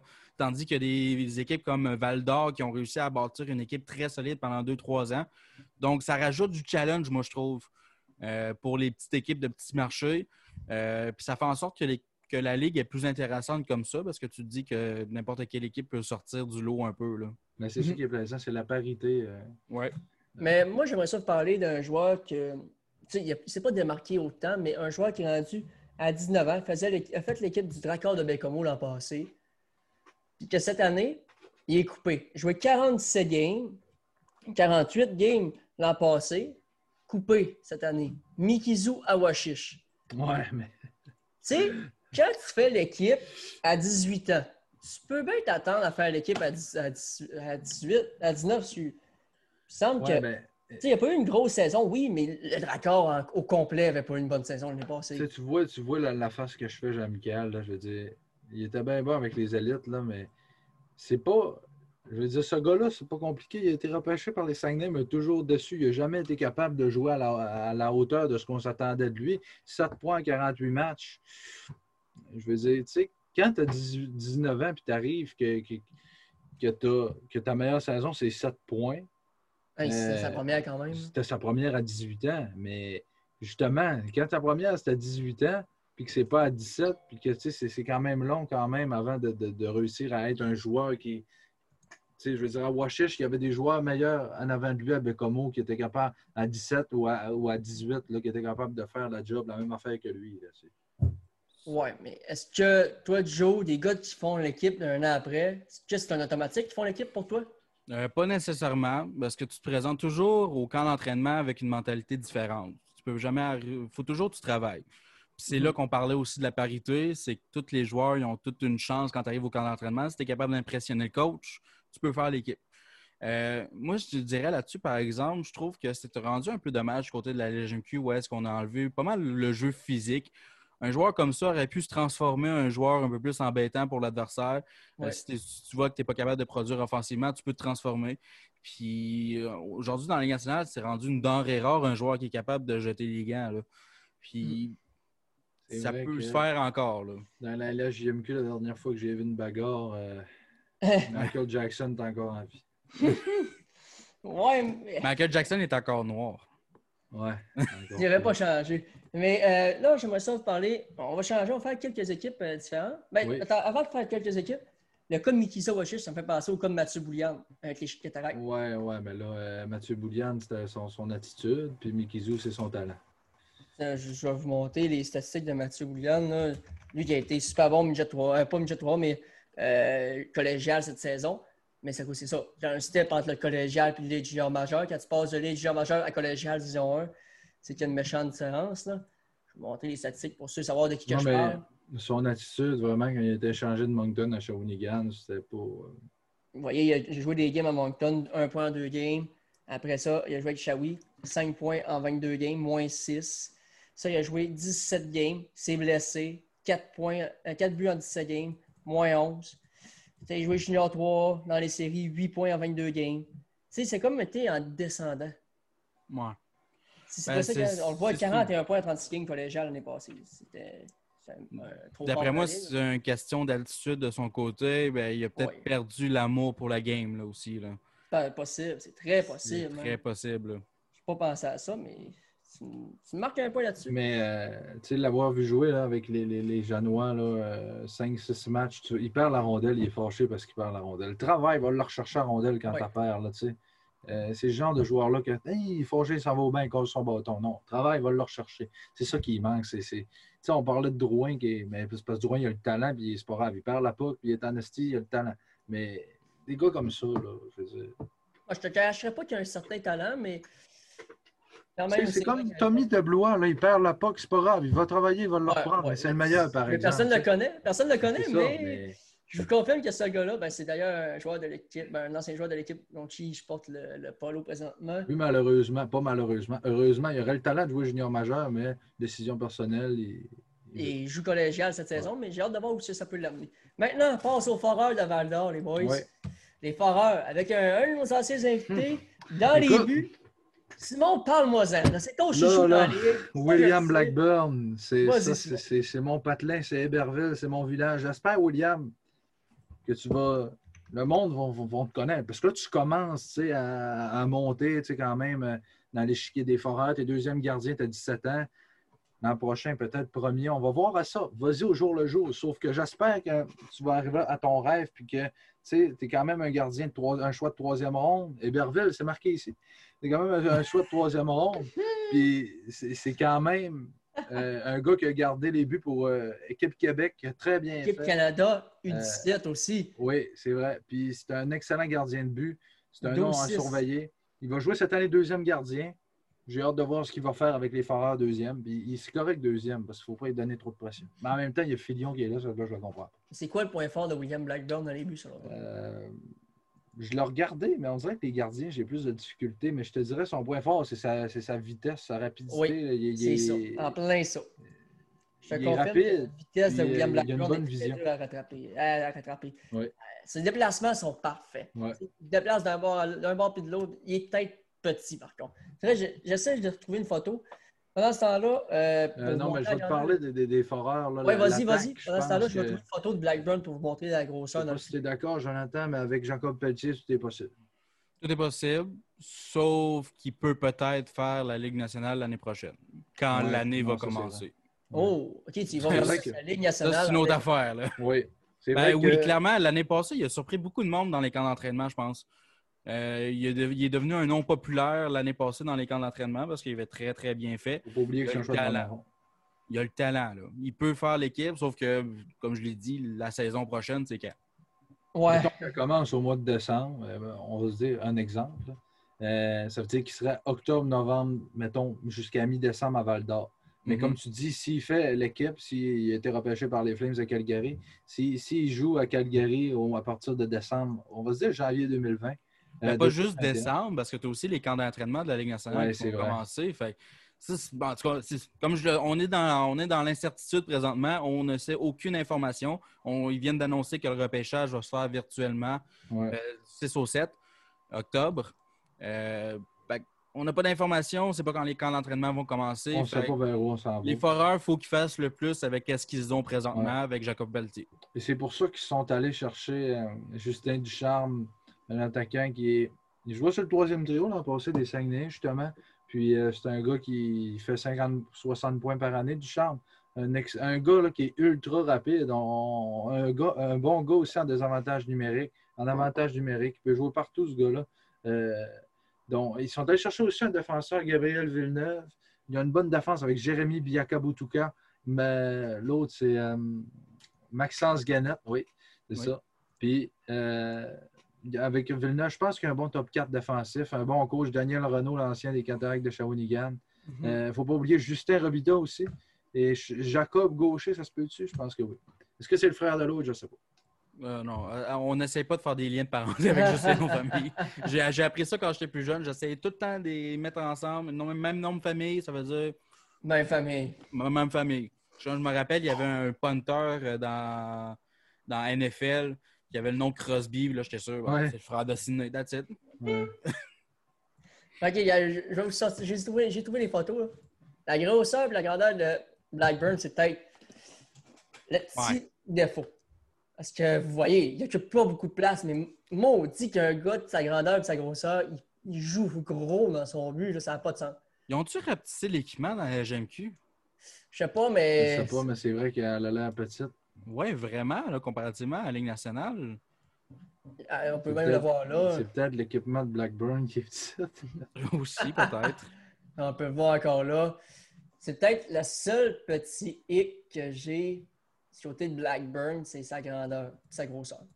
Écoute, euh, Blackburn, il va falloir qu'il travaille avec ça le restant de sa vie. Là. Oui, il est encore jeune, il peut peut-être grandir, mais il faut juste qu'il travaille avec ça. Il faut qu'il se donne des avantages. Fleury n'est pas un- nécessairement un grand gardien Ouais, de but, mais vrai. occupe beaucoup de place dans le gardien, devant le filet, puis ça fait euh, 15 ans qu'il est devant le filet de la Parce Ligue que je nationale. pensais justement aux gardiens de la Ligue nationale. Je me suis dit, mais c'est rare des gardiens en bas de 6 pieds là, dans la Ligue nationale. là. Surtout si On regarde Price, 6 pieds 3, Bobrovski, c'est tous des. Fleury est sais, 6 puis, pieds 1, je pense. euh, Leonard est 6 pieds 5. Tu sais, c'est- Ouais. Leonard, Leonard, c'est d'autres choses. Il est géant, on ne se le cachera pas. Non, mais en, même en général, Bishop. je regarde les Old Bill et les. Ces, ces gardiens-là, Bobrovski, euh, Va- Vasilevski est grand aussi. Ben, ça paraît pas, mais Murray, 6 tu sais. pieds 2, Fleury. 6 pieds Ouais, 2. ben, c'est ça. fait. Mais c'est petit pour, pour un gardien, je trouve. Ouais. Euh, maintenant, je vais vous mont- je vais remontrer l'alignement des foreurs. Parce que, ben, je veux, veux pas, on a eu un invité là-dedans. Ouais, ben, il ne faut pas oublier non plus, ont Maxime Kajdjovic qui est là, Ducharme Gaucher, euh, Marshall Le Sort, Jacob Ouais, Pelletier, ouais. Justin Robida, tout est possible. Mais Moi, ça, c'est une équipe qui s'est, qui, qui s'est faite comme un, un repackage assez rapidement. Ils ont été très bons, une saison qui a moins bien été, puis Ouais, après ça, tu arrives avec une formation euh, comme ça. C'est très impressionnant le travail qu'ils ont fait. Comme je te disais tantôt, c'est pas nécessairement l'argent que tu as besoin, c'est peut-être des bonnes têtes de hockey aussi. Là. Oui. Mais à partir du moment qu'ils ont repêché Justin Robida deuxième, à Mhm. partir de ce moment-là, ça les a aidés à prendre vraiment euh, un step plus haut parce qu'après ça, ils ont pu aller chercher des. euh, puis on dirait que cette année, ça s'est fait rapidement. Ils sont allés chercher Pelletier, Kajdjovic, Ducharme. Déjà là, c'est trois euh, bons joueurs de hockey. là. Euh, mais tu sais, tu as des Ducharme, pas de, des Ducharme, je veux dire, tu as des Robida, tu as des gauchers qui sont jeunes, des Marshall le sort aussi. Donc, une belle équipe, les Foreurs. Puis, euh, ouais, en parlant d'un invité tantôt, je, disais ça avant que Simon, tu euh, parles de, de Kajkovic, Doucet. Doucet, il y, a, des chances de faire une bonne partie de la, formation. C'est une grosse pièce présentement parce que dans les camps d'entraînement, ce que j'ai vu, c'est que il performait puis haut la main, là, Alexandre Doucet. Ouais, ben Doucet, euh, c'est un centre. Donc, il peut être- je pense qu'il peut être deuxième centre à Val d'Or. Doucet Il peut jouer avec un gars comme Ducharme euh, et Kajdjovic. Euh, donc, on se dit que le premier trio, c'est Pelletier et Robida. Puis, euh, moi, je vois peut-être un Kajdjovic sur le premier trio. Mais Doucet, oui, c'est un bon joueur, il ne faut pas l'oublier. Ouais, je vais aller voir, je vais aller vous sortir les statistiques. Là, ce sera pas bien long du côté de euh, Alexandre Doucet. Puis, ce qui est, pour ce qui est du premier gardien euh, des, des Foreurs, Jonathan Lemieux, euh, un excellent gardien de but, il a 18 ans. Donc, euh, il y a encore des bonnes années devant lui. Ben, hein, je veux dire des bonnes années. Il reste deux ans, mettons, à faire dans la ligue s'il n'a pas été repêché. Mais euh, c'est un bon gardien de but. Mais je pense que ça pourrait peut-être être leur faiblesse parce que le mieux, c'est pas. Il n'est pas dans la catégorie des. euh, des voyons, le, le gars qui est rendu à, à- à- voyons, à Charlottetown, Colton Ellis, puis des, des, Ouais. des Sheng, puis ces gars-là. tu sais, Il est plus. Mais je serais pas surpris que Val d'Or ait cherché un bon goaler. ben, Même que Shane, je, je, je le verrais en vert et Oui. oui, moi aussi, mais c'est ça, tout dépend de la saison, comment ça va, puis euh, les, les- les incertitudes avec. euh, Si on voyait là, Doucet, on parlait de lui tantôt. 37 points en 62 parties à sa saison recrue. C'est ouais, très, très bon. bon. ben oui, c'est bon. Maintenant, on va parler de. On va, faire- on va terminer ça, conclure le, le segment LHGMQ. Puis on va aller vers un, un gros, gros, ben pas un gros mouvement, mais une annonce qui est tout juste de sortir. Mais euh, les boys, annonce de transaction du côté du Canadien de Montréal. Oui, grosse transaction. Pas juste parce que Bonne est transaction. gros, Ouais, très, Très, bonne. transaction. Mais là, on commence à voir, là, euh, dans le fond, la transaction est assez simple. Joel Edmondson s'en vient à Montréal. Euh, en échange d'un choix de cinquième tour, qui est rien. La seule affaire, le grand pourquoi, c'est on n'a presque rien donné, c'est qu'il faut le signer. Saison dernière, euh, Edmondson gagnait 3,1 millions de dollars. Cette année, selon moi, il peut aller chercher un 4,5 jusqu'à 5 millions de- de- de dollars pas parce que sa taille, c'est un défenseur qui est très en demande dans la ligue. Lorsqu'on Oui. avait fait l'acquisition euh, du côté de la Caroline, ça m'avait beaucoup surpris. On n'avait pas tenu tant que ça non plus. Donc, euh, très belle transaction de Marc Bergevin. En tout cas, pour moi, là, je trouve vraiment que c'est une. Ouais, ça fait deux échanges de suite qui fait des bonnes transactions. là. Jake Allen puis Edmondson. Hey, deux anciens Euh, des, euh, des, des Blues de Saint-Louis. Des Blues, ça. Je trouve ça euh, juste euh, bizarre parce que quand je regarde à gauche, euh, on a Chiara. Alors, je comprends que Romanov, on ne sait pas encore ce qu'il peut nous apporter et tout. On a Brett Kulak, que je, je pense qu'en série, il a quand même bien joué pour se dire que la prochaine saison, il n'y a rien de coulé dans le béton parce qu'il faut faire les, les, les- camps d'entraînement, je comprends. Sauf que pour moi, Bre- Brett Kulak est un défenseur de Ligue nationale. Euh, Mm. Alexander Romanov est là, Mm. Ben Chiarot. Donc là, tu te ramasses que tu as déjà Romanov trois défenseurs. Romanov a Ben, Kulak pas prouvé. Tu ajoutes Edmundson là-dedans. Où il va jouer Edmundson? c'est- Simon, Simon, je, suis désolé, mais Kulak, c'est pas un défenseur de la Ligue nationale. Tu sais, il prouve un match sur cinq. Mais de Non, ce que j'ai vu en c'est- série, oui. Moi, c'est une comédie musicale. Sérieusement, là, regardez Brett Kulak pendant plus de cinq minutes. C'est une comédie musicale. Il y a tout le temps de la difficulté. Il n'a jamais la tête levée. Sa transition vers, vers l'attaque est tellement mauvaise. Il s'enfarge dans ses patins. Défensivement, en, en avant du filet, il tasse personne. C'est une branche devant le filet. Il n'est pas physique, il n'est pas offensif. Il a de la difficulté défensivement. Il n'a pas sa place dans la Ligue nationale. Je suis désolé. Là, on a eu beaucoup de blessures. Ça, ça lui a donné une chance, mais c'est un septième défenseur gros max. dans Comme la un peu nationale. Xavier Wallet dans les séries, les revirements, revirements, revirements, Ouais. revirements. That's it. C'est c'est là que ça se résume. Mais, mais, mais ça reste que quand même, on a Victor Mété, Ben Sherrod, Alexander Romanov. Mais- mis sur un top 6. Oui, mettez, mais, mettons que c'est ça, tes trois gauches. Edmundson, il va jouer où? Là, tu as Kulak Ben, un en plus, gaucher puis à Wallet. droite. Un gaucher à droite qui a un bon, j'aime pas un ça, bon shot. Un personnellement. bon shot, là, à droite. Tu mets un gaucher à droite. Vas-y, fais des snaps sur réception. Moi, c'est droite à Personnellement- droite, gauche à gauche. Personnellement, je le mets avec Jeff Petrie. Edmondson, Et- Petri. Petri est un très bon défenseur offensif. Défensivement, il a beaucoup de lacunes. Tu mets un Edmondson qui est très, très bon défensivement. Je pense qu'on a vraiment une solide deuxième paire. C'est beaucoup, c'est pas mal meilleur que Mété. Mété, Petri ensemble, c'est pas défensif pour Saint-Saëns. Non. Les mets sur la patinoire, contre, tu peux pas les mettre contre les meilleurs joueurs adverses. Tu peux juste les mettre contre les 3 4e trios pour que ça puisse faire de la production. Après ça, ben, Goula, comme je l'ai dit, moi, je ne le garde pas, là, personnellement. Je l'échange, j'essaie de faire de quoi avec. Là. Je trouve un package à quelque part. Puis euh, ben là, c'est là qu'on va voir qu'est-ce qu'on va faire du côté de Marc Bergevin avec Max Domi. Parce que Mhm. ça, c'est d'après moi, c'est un, c'est une signature qu'il va faire et on va l'échanger par la suite. Mais toi, là, Jonathan, tu vois qui pour jouer avec Shea Weber? Ben, moi, je Non, garde Ben Chiarot, sérieusement. Ok. Il m'a Ça va, beaucoup étonné. bien. Il m'a beaucoup, beaucoup surpris. Euh, pas grand- C'est pas un défenseur top 2, je te le cacherai pas. Là. Donc, on peut peut-être switcher les deux aussi. Peut-être mettre Edmondson avec euh, chez Weber. Et imaginez la grosse paire. Essaye de rentrer en zone. Tu te lèves la Mais- tête. Là. Là, euh, tu as Sherrod à 6 pieds 3, Weber à 6 pieds 4, Edmondson à 6 pieds 3. Puis, tu sais. Ouais, ben, là, tu, tu as gardes- Romanov aussi. tu sais.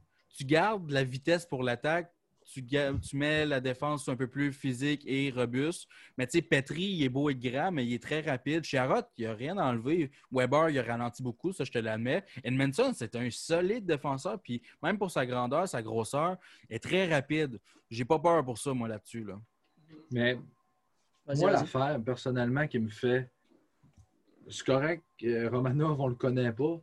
Ouais. Sauf que je me dis, Romanov va jouer sur une troisième paire, ou peut-être que Bergevin, vu qu'il sait, qu'il sent qu'il n'est pas prêt, va peut-être l'envoyer à Laval, parce que je me, pour Ça moi, là, Ah, il ne va pas aller à Laval. Il ben, va ben, pas c'est aller à ça. Laval. Mais Ça ferait bien pour lui, la pression ça veut dire que c'est. Sherrod, Weber, Edmondson, Petrie. Là, il peut y avoir d'autres changements, mais je fais comme c'est là en ce moment. Mais Edmondson n'a pas signé encore. Non, c'est vrai qu'il n'a pas signé encore, mais si Bergevin a fait ça, c'est parce qu'il y a eu une entente avec, je suis pas mal Ouais. sûr. là. Ben, Euh, comme je te dis, moi, je pense qu'on va vraiment regarder d'une grosse transaction durant. euh, J'allais dire l'été parce que Actuellement, on est rendu là. Mais euh, non, plus euh, durant l'automne, je m'attends à une grosse transaction avec Domi. Fait que ça se peut que Mété soit échangé. Oui, non, ça, ça, ça, Domi, vu. ensemble, ça pourrait. Ça pourrait Ouais, tu peux aller chercher un bon retour. Là, ouais. Mettez, j'ai pas, je suis d'accord avec vous qu'il n'a plus sa place dans la défensive. Ah, Il y, a, juste... y a sa place. C'est un bon défenseur, un petit défenseur mobile. Mais encore une fois, moi, j'en pense au repêchage. Il marque repêché pas, il Sam plaque Girard Ou, euh, Sam Girard ou Victor Mété? Non, Sam on Girard, aurait eu Sam. Girard parce qu'on n'a pas été. Si on serait pas allé. Si on on n'aurait pas fait l'acquisition d'Andrew Shaw. d'Andrew Shaw, on aurait Sam aurait Girard et Andrew, euh, c'est Mais peut-être pas. Peut-être qu'on aurait pris. Euh, Ouais, mais Sam Girard avec Timmins, c'est confirmé. Hein? Ouais, tu, sais pas avec- tu peux pas savoir avec Ouais. Timmins, par exemple. Mais Timmins avait dit qu'il voulait l'avoir, Sam Girard. Ouais, il dit bien des affaires après le repêchage. Là, les boys, on va continuer avec le Canadien un peu parce que, tu sais, je suis dans le sujet, puis je sais que nos auditeurs aiment bien ça quand on parle du Canadien. Le sujet des gars, ben, le côté gardien de but, là, on fait quoi? On a Euh, Kincaid qui passe, ça c'est sûr. Ça, on s'entend là-dessus. Kincaid, out, c'est fini. McNiven, moi je l'adore. Vasily Demchenko qu'on a signé, qui s'en vient de la KHL. On l'a sûrement pas signé pour le shipper en East Coast, ça c'est sûr. Caden Primo, Jake Allen, Charlie Lindgren puis Carey Price. C'est là, maudit, là. Dis-moi pas qu'il n'y a pas de trafic parce que là, il y en a en sacrement. Ben, encore là, moi, je regarde peut-être d'une transaction. Tu rajoutes Jake Allen dans une transaction, tu viens de l'acquérir, mais ça ne veut pas dire qu'il va rester. Il y a, des- il y a plein d'équipes qui sont à la recherche d'un gardien numéro 2, juste à penser à Toronto. Là. Hey, Toronto, serait- ça serait-tu appétissant pour eux autres d'aller chercher Max Domi? Oui. Ouais. ouais. Ça serait-tu appétissant? Puis en plus de ça, tu rajoutes un Victor Mété à eux autres qui ont tellement de difficultés du côté de la Tu vas défensive. chercher quoi? Gardien, ben, rendu, tu sais, ils ont de l'attaque. Ouais, mais tu vas pas chercher Nylander, Marner. Ben, Ouais. Nylander, Nylander peut-être. contre Domi, Mété puis Allen. Ah, peut-être. Ouais, Ce serait un bon package. Je Ben- sais pas non, moi. ouais. Euh, si on parle des gardiens, mettons, là, moi, je peux te garantir une chose Lindgren va, va, va partir, ça, Ouais, c'est ça, c'est. assuré. c'est-. J'espère. Ah, il a dit qu'il est frustré présentement. Fait que là, De qui ça qui est. euh, Lindgren? Lindgren, il est frustré. Ouais. Il, a pas eu- il a dit qu'il n'avait pas eu sa chance et qu'il était dé- Ouais. déçu. Lindgren, là, on va aller voir ses statistiques, là, juste pour le fun. Il n'y a rien prouvé à Montréal. Non, non, non. Il n'y a, pas- il y a mais- pas ce qu'il faut pour dire qu'il quand a c'était sa chance d'être deuxième, Oui. qu'il n'a pas profité. Euh, puis moi, je pense que dans la Ligue nationale, si on est d'accord, c'est Price. J'ai- Dans la Ligue américaine, ça va être Primo McNiven. Moi, Mais j'aimerais ça. Demchenko, je comprends pas. euh, il Ouais, pourquoi l'avoir signé? Pourquoi l'avoir signé? C'est qu'il y avait de l'intérêt ailleurs. Ouais. Il y avait de l'intérêt ailleurs, donc euh, Bergevin l'a signé quand il y avait de l'intérêt. Euh, encore là, peut-être une transaction. Bergevin, il peut tout le temps nous sortir des transactions. Il ne faut pas l'oublier que lui, il a toujours dit que de la façon qu'il bâtit ses équipes, c'est durant l'été, entre parenthèses, cette année, c'est différent, mais c'est toujours durant l'été. Il ne va pas faire de transactions durant l'année, il va faire avec. C'est vrai, ça, gars. Il, est allé chercher une pièce du casse-tête, Allen. Là, il va chercher Edmondson aujourd'hui. Puis peut-être, comme tu dis, moi, là, euh, Jonathan, je suis d'accord avec toi là, que d'après moi, d'après moi, il y a 80% de chance, ça c'est selon moi personnellement, que Max Domi soit échangé avant la prochaine saison. Ah, moi, d'après moi, c'est 99,9% des chances. Surtout avec le changement d'agent qu'il a fait. Il est avec Pat Brisson. Pat Brisson et Marc Bergevin sont ensemble comme ça. Ils s'adorent. Euh, euh, Domi est allé chercher l'agent de Mitch Marner. Je ne sais pas si vous vous rappelez ce qui se passait avec Mitch Marner, là, mais ça a pris du temps avant qu'il fasse une signature. Ça, ils se sont euh, pognés avec euh, Carl, euh, Dubas. Oui, Carl Dubas, c'est ça. Carl Dubas. D'après moi, il va y avoir une confrontation. Il est, avec restriction, donc le Canadien peut attendre. présentement, on a le gros bout du bâton. Euh, si une équipe va offrir quelque chose pour lui, ça va être dans les alentours de 6 millions. 6 millions avec restriction, si je me rappelle, s'il y, a un offre qualificatif, c'est deux choix de premier tour, je le prendrais. On a quand même changé Alex Galchenyuk contre, donc euh, je le prendrais grandement. Euh, mais moi, je m'attends à 99,9% des chances que c'est une signature avec échange par la suite. Ça m'étonnerait beaucoup qu'on le revoie. Euh, je suis d'accord avec toi que oui, je n'avais pas pensé à ça. Tu viens de me, sonner une cloche que l'offre hostile, ça pourrait être une option. pour. Euh, c'est rare qu'on voit ça, là, mais mettons qu'une équipe le veut vraiment puis dit, on, va jouer. les Hurricanes, ils visent Scott Miami. Ah, non, ça, hey, je viens de penser à ça le fait qu'il y ait eu une transaction entre Hurricanes et Canadiens un an après Sébastien ah ouais, là, c'est quand même incroyable. Mais en même temps, je peux, comprendre les Hurricanes parce que bon, quand tu perds un joueur pour rien, tu peux aller chercher un choix de 5, tu vas chercher le choix de 5. Mais. C'est sûr. Non, c'est ce que, ce que je disais, c'est ça. C'est qu'une équipe, mettons, qui arrive et qui dit euh, Domi, le Canadien nous demande trop, mais tu sais, à 6 millions, 6,5, on est correct. À 6,5, c'est un 1, un 2, un 3. Fait que je le fais, gars. Moi, j'accepte l'offre, puis je me dis, gars, on s'est débarrassé de Domi. Mais là, euh, les boys, euh, un gars qui est arrivé euh, out of shape, pas, en forme pour les, séries, je sais pas comment utiliser le terme en français exactement. Ben, c'est ça. Mais Ryan Peeling. Ouais. Pas en forme pour les séries. Tu arrives pour les séries, tu es un des meilleurs, ben, meilleurs espoirs, entre parenthèses, on s'entend. C'est un choix de première ronde du Canadien. Tu assis, tu prends une guerre tout le long de la quarantaine avec tes chummies. Wow. Et là, tu t'en viens, tu as un espoir, tu as une chance de jouer en séries éliminatoires, puis tu es out of shape. J'ai la misère avec ça. Moi, je pense qu'on a eu beaucoup trop de hype pour rien du côté de Peeling. Son premier match, euh, tout le monde a viré sa tête. On ne se cachera pas. Les fans à Montréal, les fans québécois sont bipolaires. Euh, on hmm. l'a vu jouer un match. C'était une idole. Regarde la saison dernière 27 matchs, 2 points, moins 4. Il y a du travail encore beaucoup à faire. Il y a 21 ans. Euh, il est capable il l'a prouvé. Il a joué contre l'une des meilleures équipes. Euh, quand il a joué contre Toronto puis il a fait trois buts, c'était l'une des meilleures équipes. Sauf que il y a du travail à faire. Là. Il ne peut pas arriver out of shape en plus. Là. Euh, encore là, moi je regarde du côté de Payling puis je vois peut-être une transaction. Ouais, moi, là, quelle équipe pourrait l'avoir? Euh, attends un peu. Non, ça, chauffe. Non, c'est parce qu'il ne faut pas s'alarmer avec les, les, euh, statistiques et la façon dont Payling joue. Je comprends 13 points, 36 matchs avec le Rocket, mais comme tu dis, Jonathan, son premier match ne l'a pas aidé, malheureusement pour lui, parce que le monde l'a vu. Austin Matthews a marqué à son premier match. Oui, mais Austin Matthews, c'est un premier au total. Mm-hmm. ça va probablement être un gars comme Philippe Dano, probablement. Pas, autant bon, pas, autant. Parce que là, Dano est en train de nous surprendre, mais peut-être le Dano qu'on s'attendait en 2017, mettons. Là, un, un gars qui fait 40-50 points dans la Ligue nationale, peut-être moins encore, qui va prendre des minutes en désavantage numérique. Mais il faut pas. Moi, je pense qu'il ne faut pas s'alarmer. On va garder Péling, on va dire, regarde, va ton premier centre à Laval l'an prochain. On va voir ce que tu es capable de nous donner. Puis s'il n'est pas, on voit qu'il n'est pas, qui nous déçoit, ben là, Bergevin trouvera, comme il fait tout le temps, sortir un lapin de son chapeau, l'échanger pour un choix de deuxième ronde. Mais encore là, je dirais que c'est la même chose que du côté de Mété. Tu le mets où présentement? Il n'y a pas de place pour Suzuki, Kotkaniemi, Dano, tu viens de le mentionner. Quatrième trio. un peu. Euh, mais tu sais, tu le mets où? C'est ça mon gros problème présentement. Moi, je le vois. Gallagher, Tatar à la- à l'aile. Oui. Euh, Byron, c'est un joueur de troisième trio. Armia euh, peut jouer sur le deuxième, troisième trio. Lekonen, c'est un troisième trio. Euh, après ça, ben là, j'imagine qu'on va avoir de quoi dans le retour de Domi.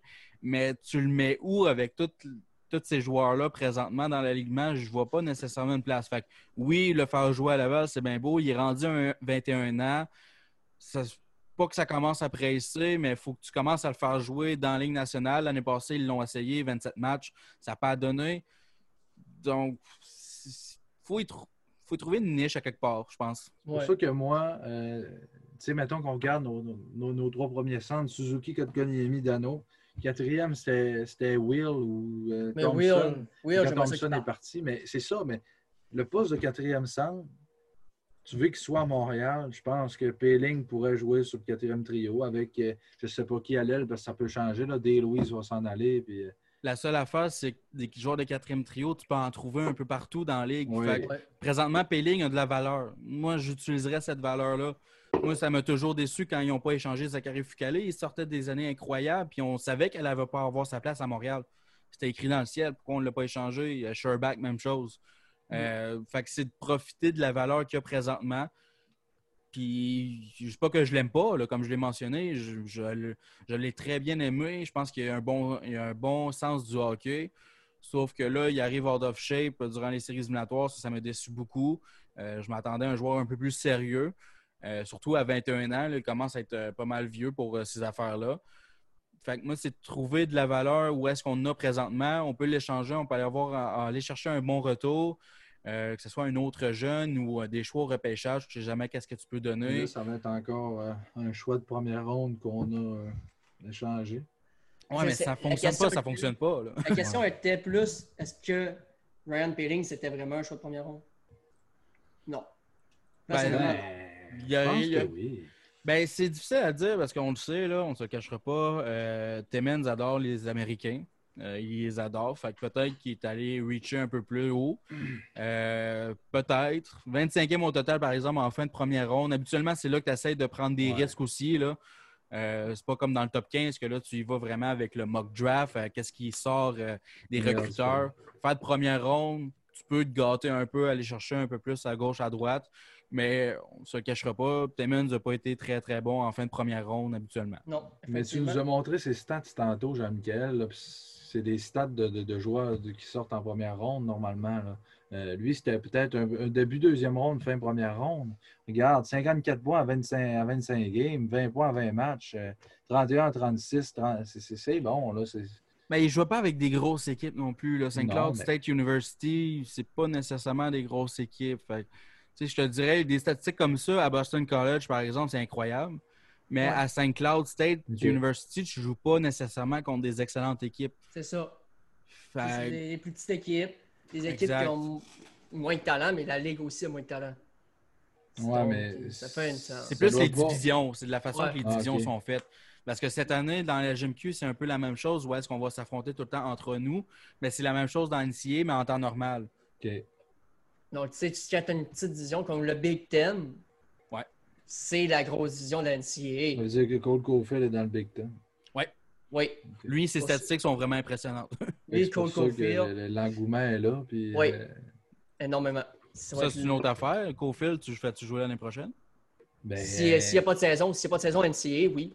T'as pas le oui, choix. non, c'est ça que j'allais dire. S'il n'y a pas de saison NCAA, puis Laval, ça commence en janvier, tu Ouais. rentres dans l'alignement tout de suite.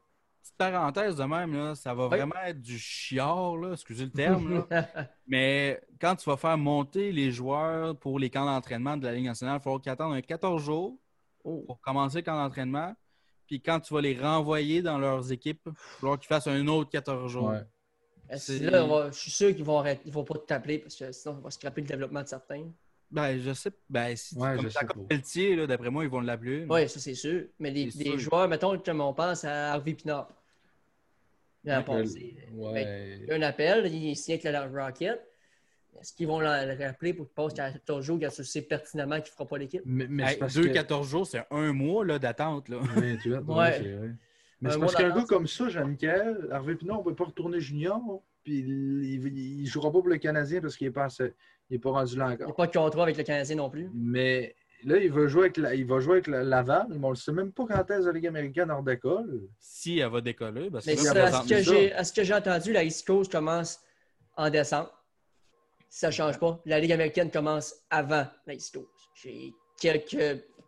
j'ai eu quelques nouvelles qui m'ont été dites. Personnellement, la East Coast est censée commencer en décembre, début Parce que décembre. tu te rappelles que Raphaël Lavoie, il a dit J'irai pas dans la Ligue américaine avec les Condors de Bakersfield, le club école des, de la- de- des Oilers. Il est parti avec le Rogel BK en Suède pour jouer. Il aurait pu revenir à Chicoutimi aussi, mais euh, c'est mieux mais pour son développement là-bas. Oui. Ben là, tu vois qu'il y a beaucoup d'équipes qui sont en train de faire des prêts de leurs jeunes Ouais, joueurs mais qui étaient ça- supposés jouer dans la Ligue américaine. Mm. Ça, encore là, ça me fait. C'est un sujet qui me vient parce que ça me touche quand même au niveau de ma famille aussi. Vous savez, mon cousin joue en Europe normalement. Mhm. Mais là, les joueurs sont passés par tous les gars de la Ligue nationale, sont tous passés en Europe. Qu'est-ce que ça fait? Les joueurs étrangers qui ne sont pas de la Ligue nationale, plus de place, pas en tout. Mais Écoute, ces ça- gars qui partent en Europe, là, il va falloir qu'ils se remettent en quarantaine aussi. tu sais. Ben oui, mais c'est en quarantaine, tu es en quarantaine, tu vas avec ton équipe là-bas, c'est correct, c'est fine. Mais des Ouais. gars de la Ligue nationale qui prennent les places des gars, de la, des gars qui sont techniquement normalement en Europe, genre Eric Gelina, ben, mon cousin veut, veut pas, lui, il faut qu'il attende des nouvelles de là. Écoute, les gars de la Ligue nationale, ça lui prend leur place. Vous irez voir un article sur Propulsion, la- l'agence euh, de hockeyeur Propulsion, là, de, euh, j'ai perdu son nom, là, sur un ancien goaler. Il a été un des meilleurs goalers de la LHMQ. Son agence euh, de hockeyeur, écoute, ils ont partagé un article, là, ça montre tous les détails. Les de spots ça. de vin. Non, non. euh, Euh. L'affaire que je pourrais dire là-dessus, par exemple, c'est qu'il faut que tu penses. Moi, je, je me remets en tête là, lors du lockout en 2006-2005 où est-ce qu'il y avait juste ça des joueurs de la Ligue nationale là-bas. Ouais. là. Écoute, faut- le hockey, c'est un marketing. Hein? Fait que Ouais. tu peux vendre des billets. Tu vends plus de billets. Genre, encore une fois, je retourne dans le temps du lockout avec un Joe Thornton qu'un joueur qui vient de là-bas. Ouais, c'est C'est- sûr. Mais tu as un nombre limité de de gars qui viennent, euh, qui viennent de l'autre- d'un autre pays que le tien. En Europe, sûr. chaque ligue, on mettons deux joueurs, je pense, deux, trois joueurs Mhm. qui appellent des forwriters, quelque chose même, là, des forwriters. Foreigner. Forerunner. Ouais. Écoute, ils ont le droit à deux, trois joueurs. Deux, trois joueurs, c'est rien dans une équipe. C'est sûr, mais encore une fois, si tu veux vendre des billets. Puis présentement, là-bas, tu peux avoir des partisans. Donc, Ouais. tu veux C'est avoir comme, des euh, meilleurs joueurs. On dit depuis le début, euh, c'est de l'incertitude. hein, de- depuis le mois de mars, on ne sait pas ce qu'on s'en va. Puis ça va naître encore, je pense, euh, Oh jusque pendant. au- Mettons, on dit pendant encore un an.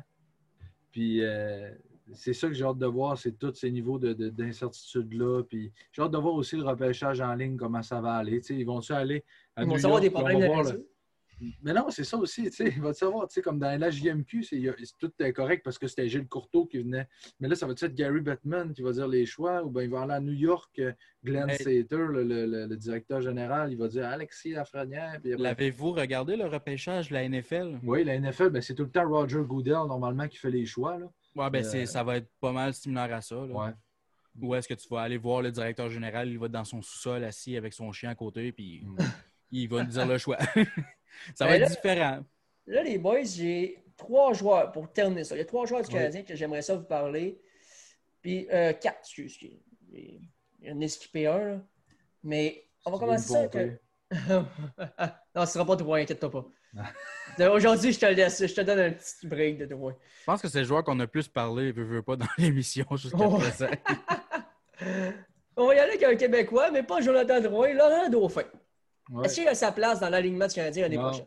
Il n'y a pas de la place dans la Ligue nationale de court, selon moi. Non. OK, pas de place tout court, Il est rendu à Deuxième. 25 ans, il- ses statistiques sont pas impressionnantes. mais Il peut venir pour remplacer, OK, mais il n'y aura pas une place dans la Ligue nationale n'importe où. Il pourrait jouer présentement avec les sénateurs d'Ottawa, il n'y aura pas sa place. Ouais. Mais rappelez-vous, il a reçu un appel pour venir euh, dans la Ligue nationale quand tout est arrêté, la journée même.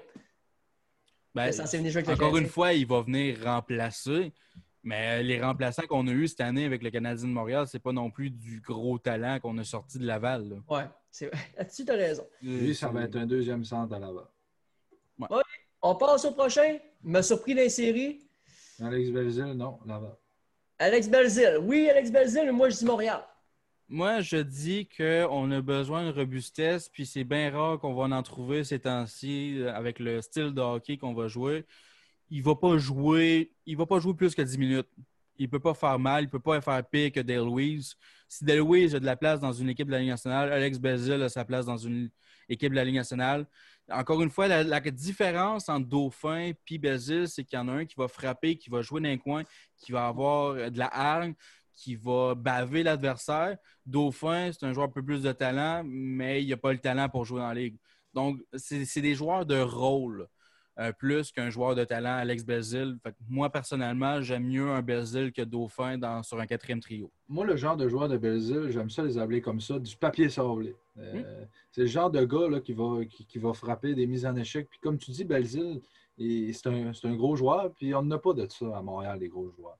Euh, qui frappent, tout. Mais Belzil, il peut prendre ce rôle-là sur un quatrième trio, puis c'est ça que ça sert, le quatrième trio aussi. Euh. tu sais, quand, on regarde le quatrième trio des Highlanders, c'est Matt Martin, il frappe, il est capable de se battre. Casey Sizekis, Carl Clutterbuck, tu sais. Ouais, Clutterbuck, c'est un gros, puis ça fonctionne aussi.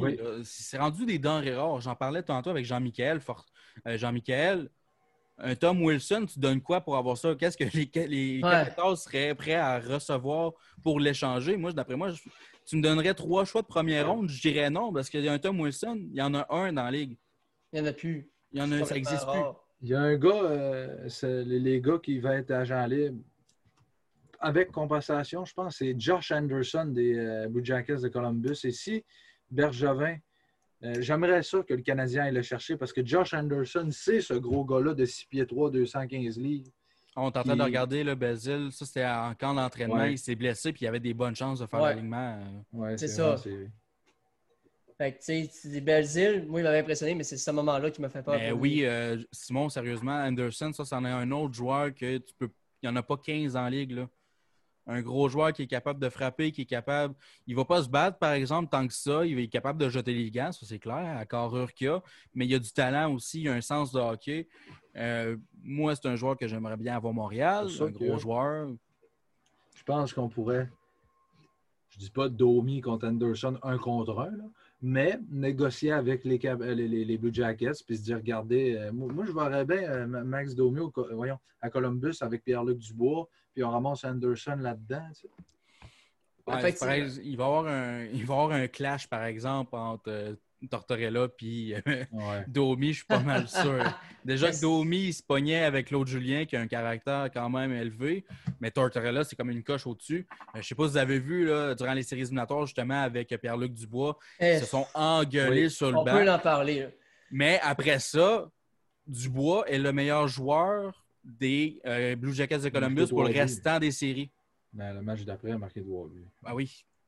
Mais moi, tu vois, un entraîneur comme ça, euh, c'est correct, tu es, dans le vestiaire, tu le fais.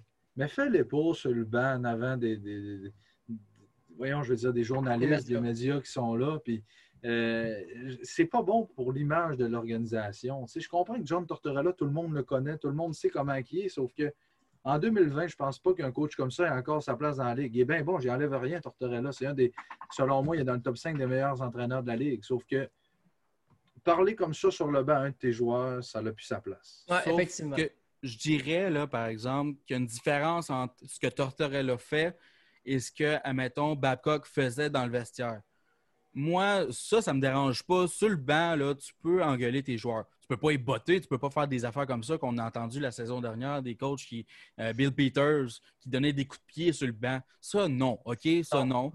Mais tout ce qu'on entend de Tortorella, sur le banc, c'est un gars qui veut gagner. C'est un gars qui, est passionné par le sport. Il est bien beau pour avoir de partisans. Il veut gagner. C'est son équipe à lui. Il est fier. Il a une fierté. Il va donner son 115% en arrière du banc. Mais quand arrive le temps dans le vestiaire ou dans le bus, tout le monde dit que c'est un bon gars. Écoute, Martin Saint-Louis parle juste de bien en lui. Il y a une raison. Là. Martin Saint-Louis, euh, c'est plus gentleman que pas.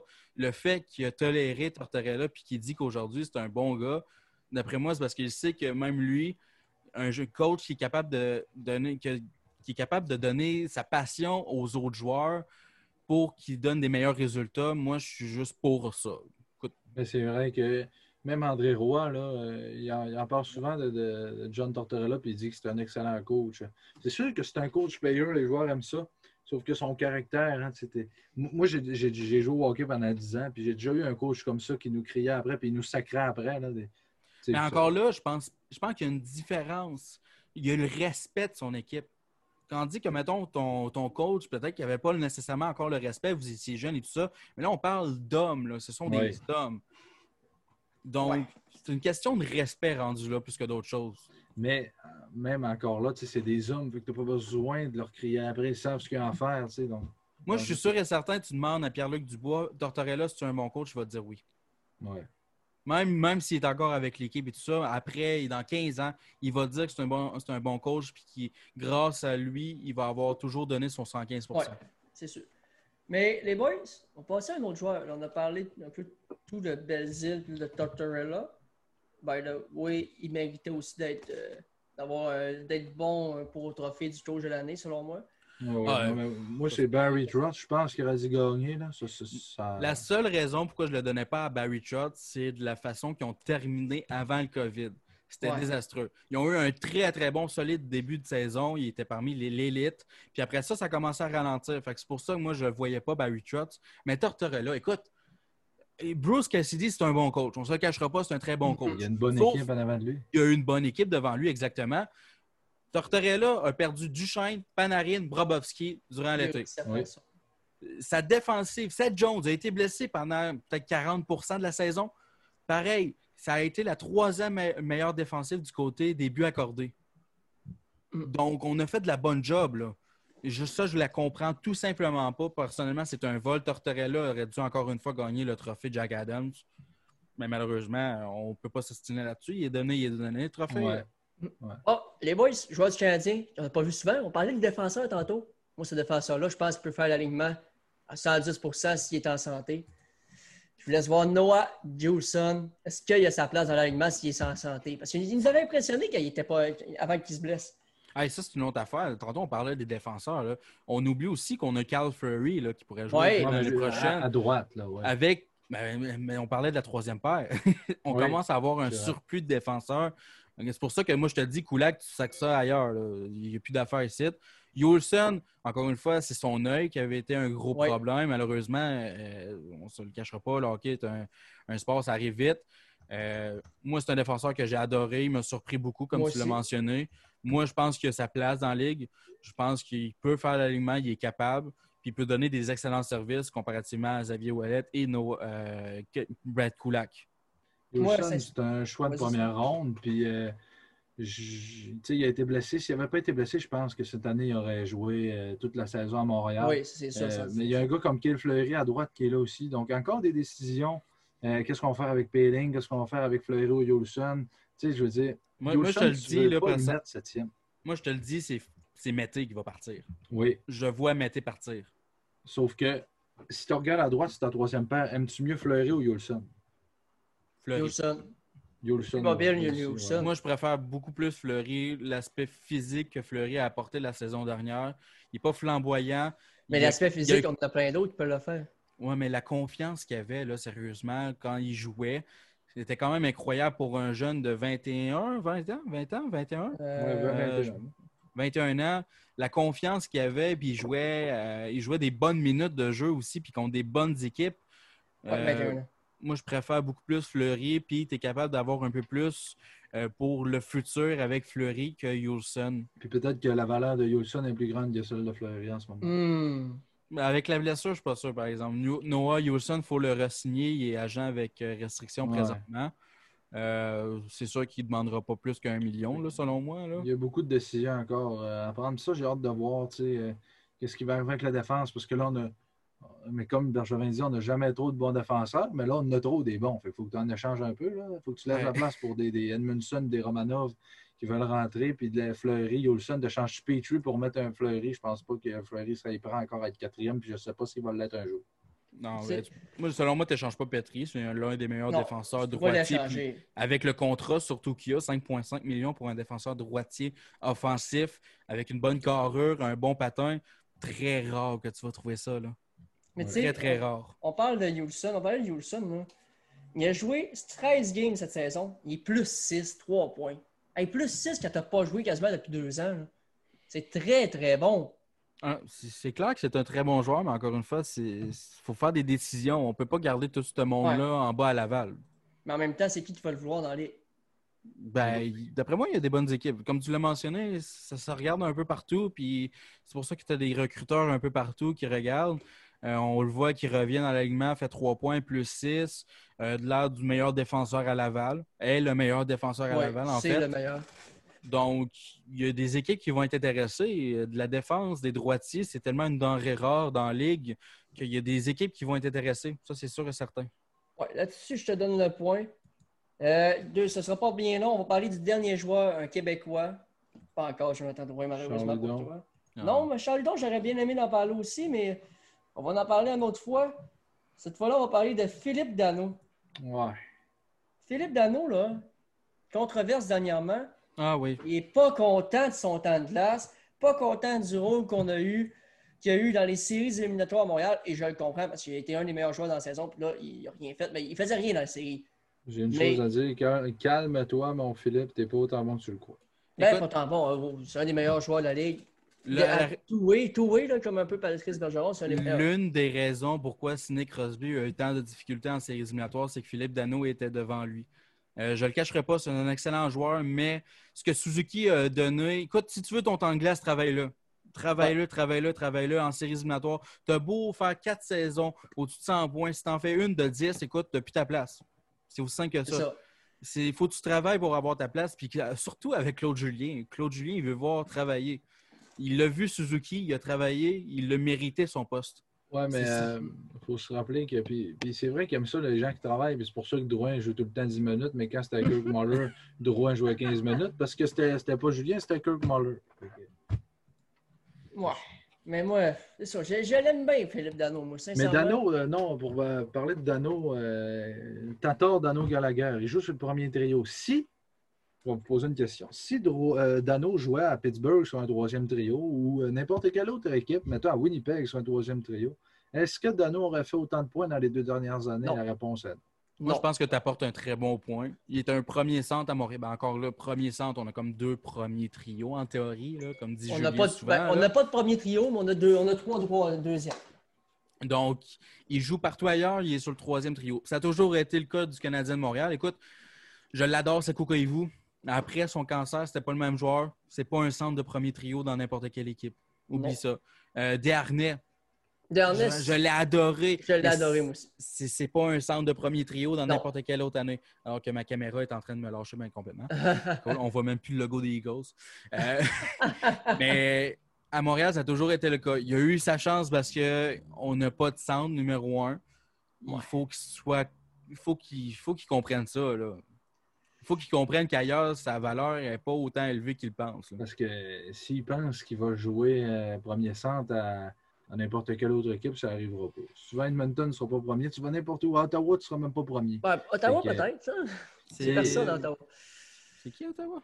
Il y a. Colin White, il y a, tu sais, il y a des gars comme ça. Colin White, Chris tu sais. bien avant. Euh, là, il va y avoir Byfield sûrement. En tout cas, c'est un autre sujet. Mais t'es- t'es- Dano, là, c'est comme je disais tantôt, calme-toi, prends 4 millions par année, 3,54, joue sur le 2, 3e trio. De toute façon, KK n'est pas sûr d'être deuxième centre. Joue sur le 2, OK? Suzuki va jouer sur le 1. Puis, faut, faut, faut qu'il se calme. Ah, Il faut ça sert pas à qu'il rien. dise qu'il Ça y sert a un bergeron tout de suite. Ça sert à rien de faire des controverses de même là, pendant Ouais, que la non. saison est finie. C'est ridicule. c'est- Sérieusement, il aurait dû garder. Je pense qu'il va le regretter là, pour être bien franc avec vous autres. Là. Mhm. Penses-tu peux pas te pogner avec le coach de même. Là. Mais tu peux pas dire ça au coach. Tu peux pas dire au coach, regarde, on a perdu en série, c'est parce que je jouais pas autant. Tu peux pas faire ça. Ça se fait C'est- pas. Santan Suzuki était très, très bon en série. C'est pas comme si Dano avait démontré.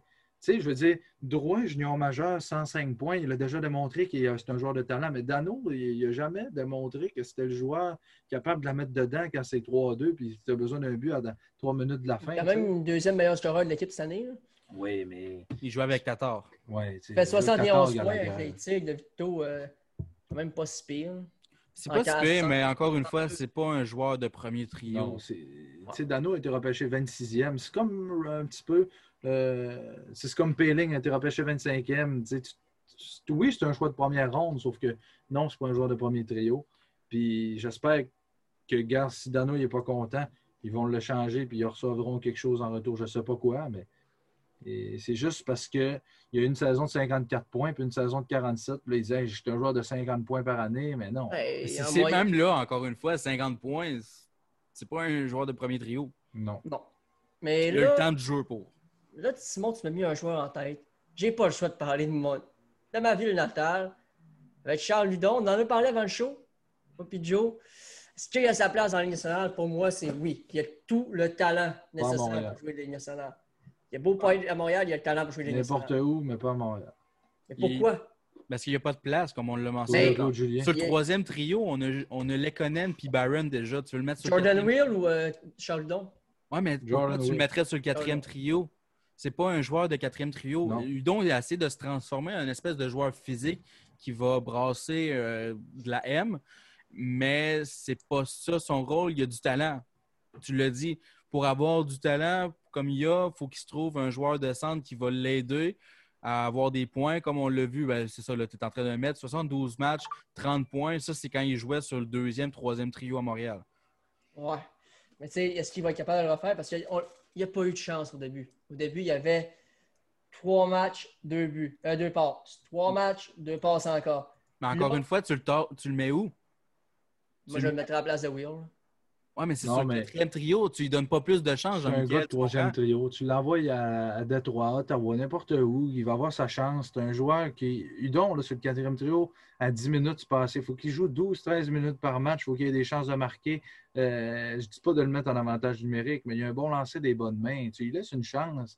Il, il peut faire 30 points dans, dans la Ligue nationale. Là. facilement. Il l'a Ben- déjà fait avec les Canadiens. Je vais vous donner un exemple, justement, qui est arrivé cette année. Robbie Fabry. Oui. Aucune opportunité du côté de Saint-Louis. Il n'y a pas de place. Ouais. C'est une équipe championne. On s'en va à Détroit. Il va avoir une saison de 31 points en 52 matchs. Excellent. Personne ne s'attendait à ça. Regardez pas les moins 29, là, c'est à Détroit, non? on se cache. Mais regarde, c'est ça, c'est de trouver une place. Il n'y a pas sa place à Montréal. Pour le talent qu'il a, il ne peut pas jouer sur un quatrième trio. Tu le disais, remplace-le par Will. Encore une fois, tu lui donnes pas plus d'opportunités en faisant ça, Jean-Michel, parce que tu le fais jouer avec des joueurs comme Delway, justement. Puis moi, moi, il y a une équipe que j'aime bien, Jean-Michel, puis je le vois bien, là, c'est avec les Devils du New Jersey. Euh, il pourrait jouer sur un 3 4e trio, là. Euh, une équipe qui est en quatrième trio reconstruction. encore. Tu me dis pas en quatrième trio à Montréal, mais pourquoi Non, pas le quatrième sur- trio à New Jersey? Troisième trio. Puis de temps en temps, il va jouer sur le 4 s'il n'y a pas des. Mais, mais, c'est un gars qui va jouer sur le troisième trio, euh, Udon, là, euh, dans la Ligue nationale. Je suis d'accord avec Jonathan. OK, ben les boys, euh, vas-y Joe, tu voulais dire de quoi? Euh, ben là, je suis en train de passer à ça aux Devils. euh, c'est c'est le temps qu'ils fassent de quoi, là? Ouais. Sérieusement, là. Euh, ça fait un petit peu pitié leur affaire. Non, je suis que- Mais ouais, les Devils, euh, Simon, il les adore. Simon, si tu veux partir un débat avec Simon, c'est le temps. Ouais, j'ai un de mes amis qui est un fan fini. Écoute, c'est l'époque des Martin Brodeur. Mais écoute, on a eu une saison qu'on qu'on s'a- s'attendait à plein d'affaires de leur côté.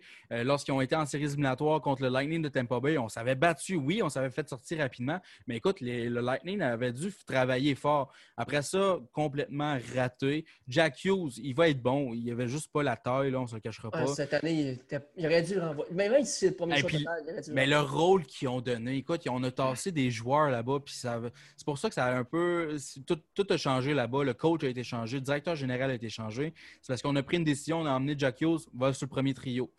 Tu n'as pas eu un temps bon camp d'entraînement, premier trio d'attitude. Mais ça, je suis content, Jonathan, que tu en parles parce qu'il y a plein de monde qui me dit Jack Hughes, c'est un flop. Là, Non. je, fais- là, je les regarde, je fais.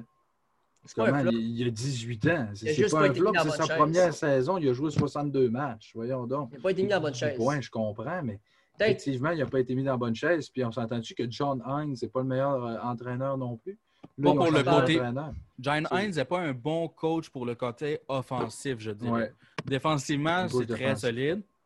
Offensivement, tu ne pourras pas développer un Jack Hughes sous l'aile de John Hines. Ouais. Mais eux autres, ils ont deux bons centres. Mais je suis- Nico Isher, c'est un gars de 50-60 points. Tu sais, Jack Hughes, c'est un gars qui va peut-être faire 70. Moi, je le vois peut-être comme Austin Matthews. Peut-être que je m'emballe trop, mais j'ai l'impression que c'est ce gars-là. Un mélange de Patrick Kane et Austin Matthews. Mais là, le nouveau coach des Devils, c'est Lindy Ruff. Je pense que Lindy Ruff va être rough, hein, va être rough avec ses joueurs. Mais tu sais, je pense que ces genres de coachs-là, oui, il y en a qui disent Ah, c'est un vieux coach, il faut euh, prendre des jeunes coachs, mais je pense que Lindsey Ruff a assez d'expérience pour euh, développer ces jeunes-là. Puis au repêchage, les Devils ont le septième choix. J'espère qu'ils vont y aller avec le Suédois Alexander Olds parce que c'est un excellent marqueur de but, un ailier. Puis s'il fallait qu'il y aille avec, ben, c'est une belle avenir qui, qui attend les Devils. Mais aussi le fait de ma- mauvaise gestion des contrats. Le Nico Ishia, c'est un contrat de 7 ans. Non, Non, ça, je suis très satisfait. Ben oui. Moi, Ishia, 7 là, il- n'a rien prouvé encore. Il, moi, il n'a rien prouvé Ouais. encore, mais cette année, mais cette année, il a prouvé des affaires Ben pas oui. mal. Là. Ouais, mais 36 points en 58 Ouais, matchs avec les Devils. Sa meilleure saison, c'est 53 points sa première année. C'est très bon. Moi, c'est 7 ans de contrat, je suis la misère. Mais non, mais il y a 20 ans, c'est sûr. Ouais, mais 20 ans. Ben, je le comprends 20 de ce côté-là. Moi, j'aurais donné un contrat de transition. Ouais. Parce que Les je sais fameux pas, con- il, il t'a pas encore donné à 110 il t'a pas montré tout ce qu'il pouvait faire. Mais en même temps, 7 ans direct, s'il devient pire que ce qui est présentement, hey, ça va leur faire mal. hein. mais en même temps, tu ne l'as pas entouré nécessairement. Ouais. Ben, écoute, Palmery, c'est un bon sniper. Euh, mais après ça, on avait Win Simmons. Euh, Travis J. Jack, on va oublier ça tout de suite. là. Pavel Ça- Zaka, ça c'est un flop. Euh, écoute, euh, on ne l'a pas vraiment entouré nécessairement autour. Euh, on avait, euh, il est rendu à Anaheim, c'est Henrik. Encore là, c'est Ouais. un centre. Ils ne jouaient pas vraiment ensemble. Donc, c'est de trouver des alliés. Encore là, les autres, Jack Hughes, c'est un autre centre. Il faut les entourer du côté des alliés. Holt, tu l'as mentionné, un très bon allié. Va-t-il jouer la saison prochaine? D'après moi, non, là, par exemple. là. Euh, on a encore beaucoup de travail à faire. Je regarde cette année, on a trois choix de premier tour, le choix des Coyotes et le choix des Canucks de Vancouver. Pas de choix de deuxième, choix de troisième, OK. Mais on a encore beaucoup de travail à faire. là. En défense, il y a un Ty Smith qui m'intéresse. Il ne faut pas oublier Piqué Souban, qui, je Oui. pense, l'an prochain va. euh, J'ai comme l'impression qu'il va, ouais, il va, il va redevenir le, pas le Piqué des bonnes années, mais une meilleure saison que l'an passé, pareil. là. Parce que Piqué déçoit le plus un an ou deux, là, ça déçoit. Mais imagine-toi si Souban pouvait devenir, redevenir le Piqué qu'on connaît à New Jersey, il serait content parce qu'il se dirait Waouh, on a un premier défenseur. Mais, C'est euh, pour ça qu'ils sont allés Piqué- chercher. Piqué, euh, le problème, c'est que est-ce que c'est une grosse distraction? Il s'est ouvert une chaîne YouTube. Là. Ouais. Pendant ses temps libres, c'est sur YouTube, il fait des vidéos. Ouais, il est en compétition avec nous autres. là. Pourquoi on en parle? Ouais, hein? C'est quoi cette Faire un podcast en plus. euh, Piqué, souvent, est-ce que la distraction des médias sociaux lui nuit, selon? J'aime pas ça quand on dit ça parce que si le gars il est capable, c'est lui qui le sait. Pourquoi on essaie tout le temps de... C'est c'est le seul gars dans les 10-15 dernières années qu'il y a une personnalité en dehors du hockey. Ouais. On peut-tu en avoir un petit peu? Là? Ça fait un peu ridicule. Ça, c'est un gros problème du hockey. On n'a personne pour nous représenter. On est old Scott school. Crosby, là, c'est le gars le plus plate en- au monde en entrevue. Il veut Oh. rien dire. Il veut rien dire. Puis ça Mais fait c'est la 15 mentalité du hockey, ça.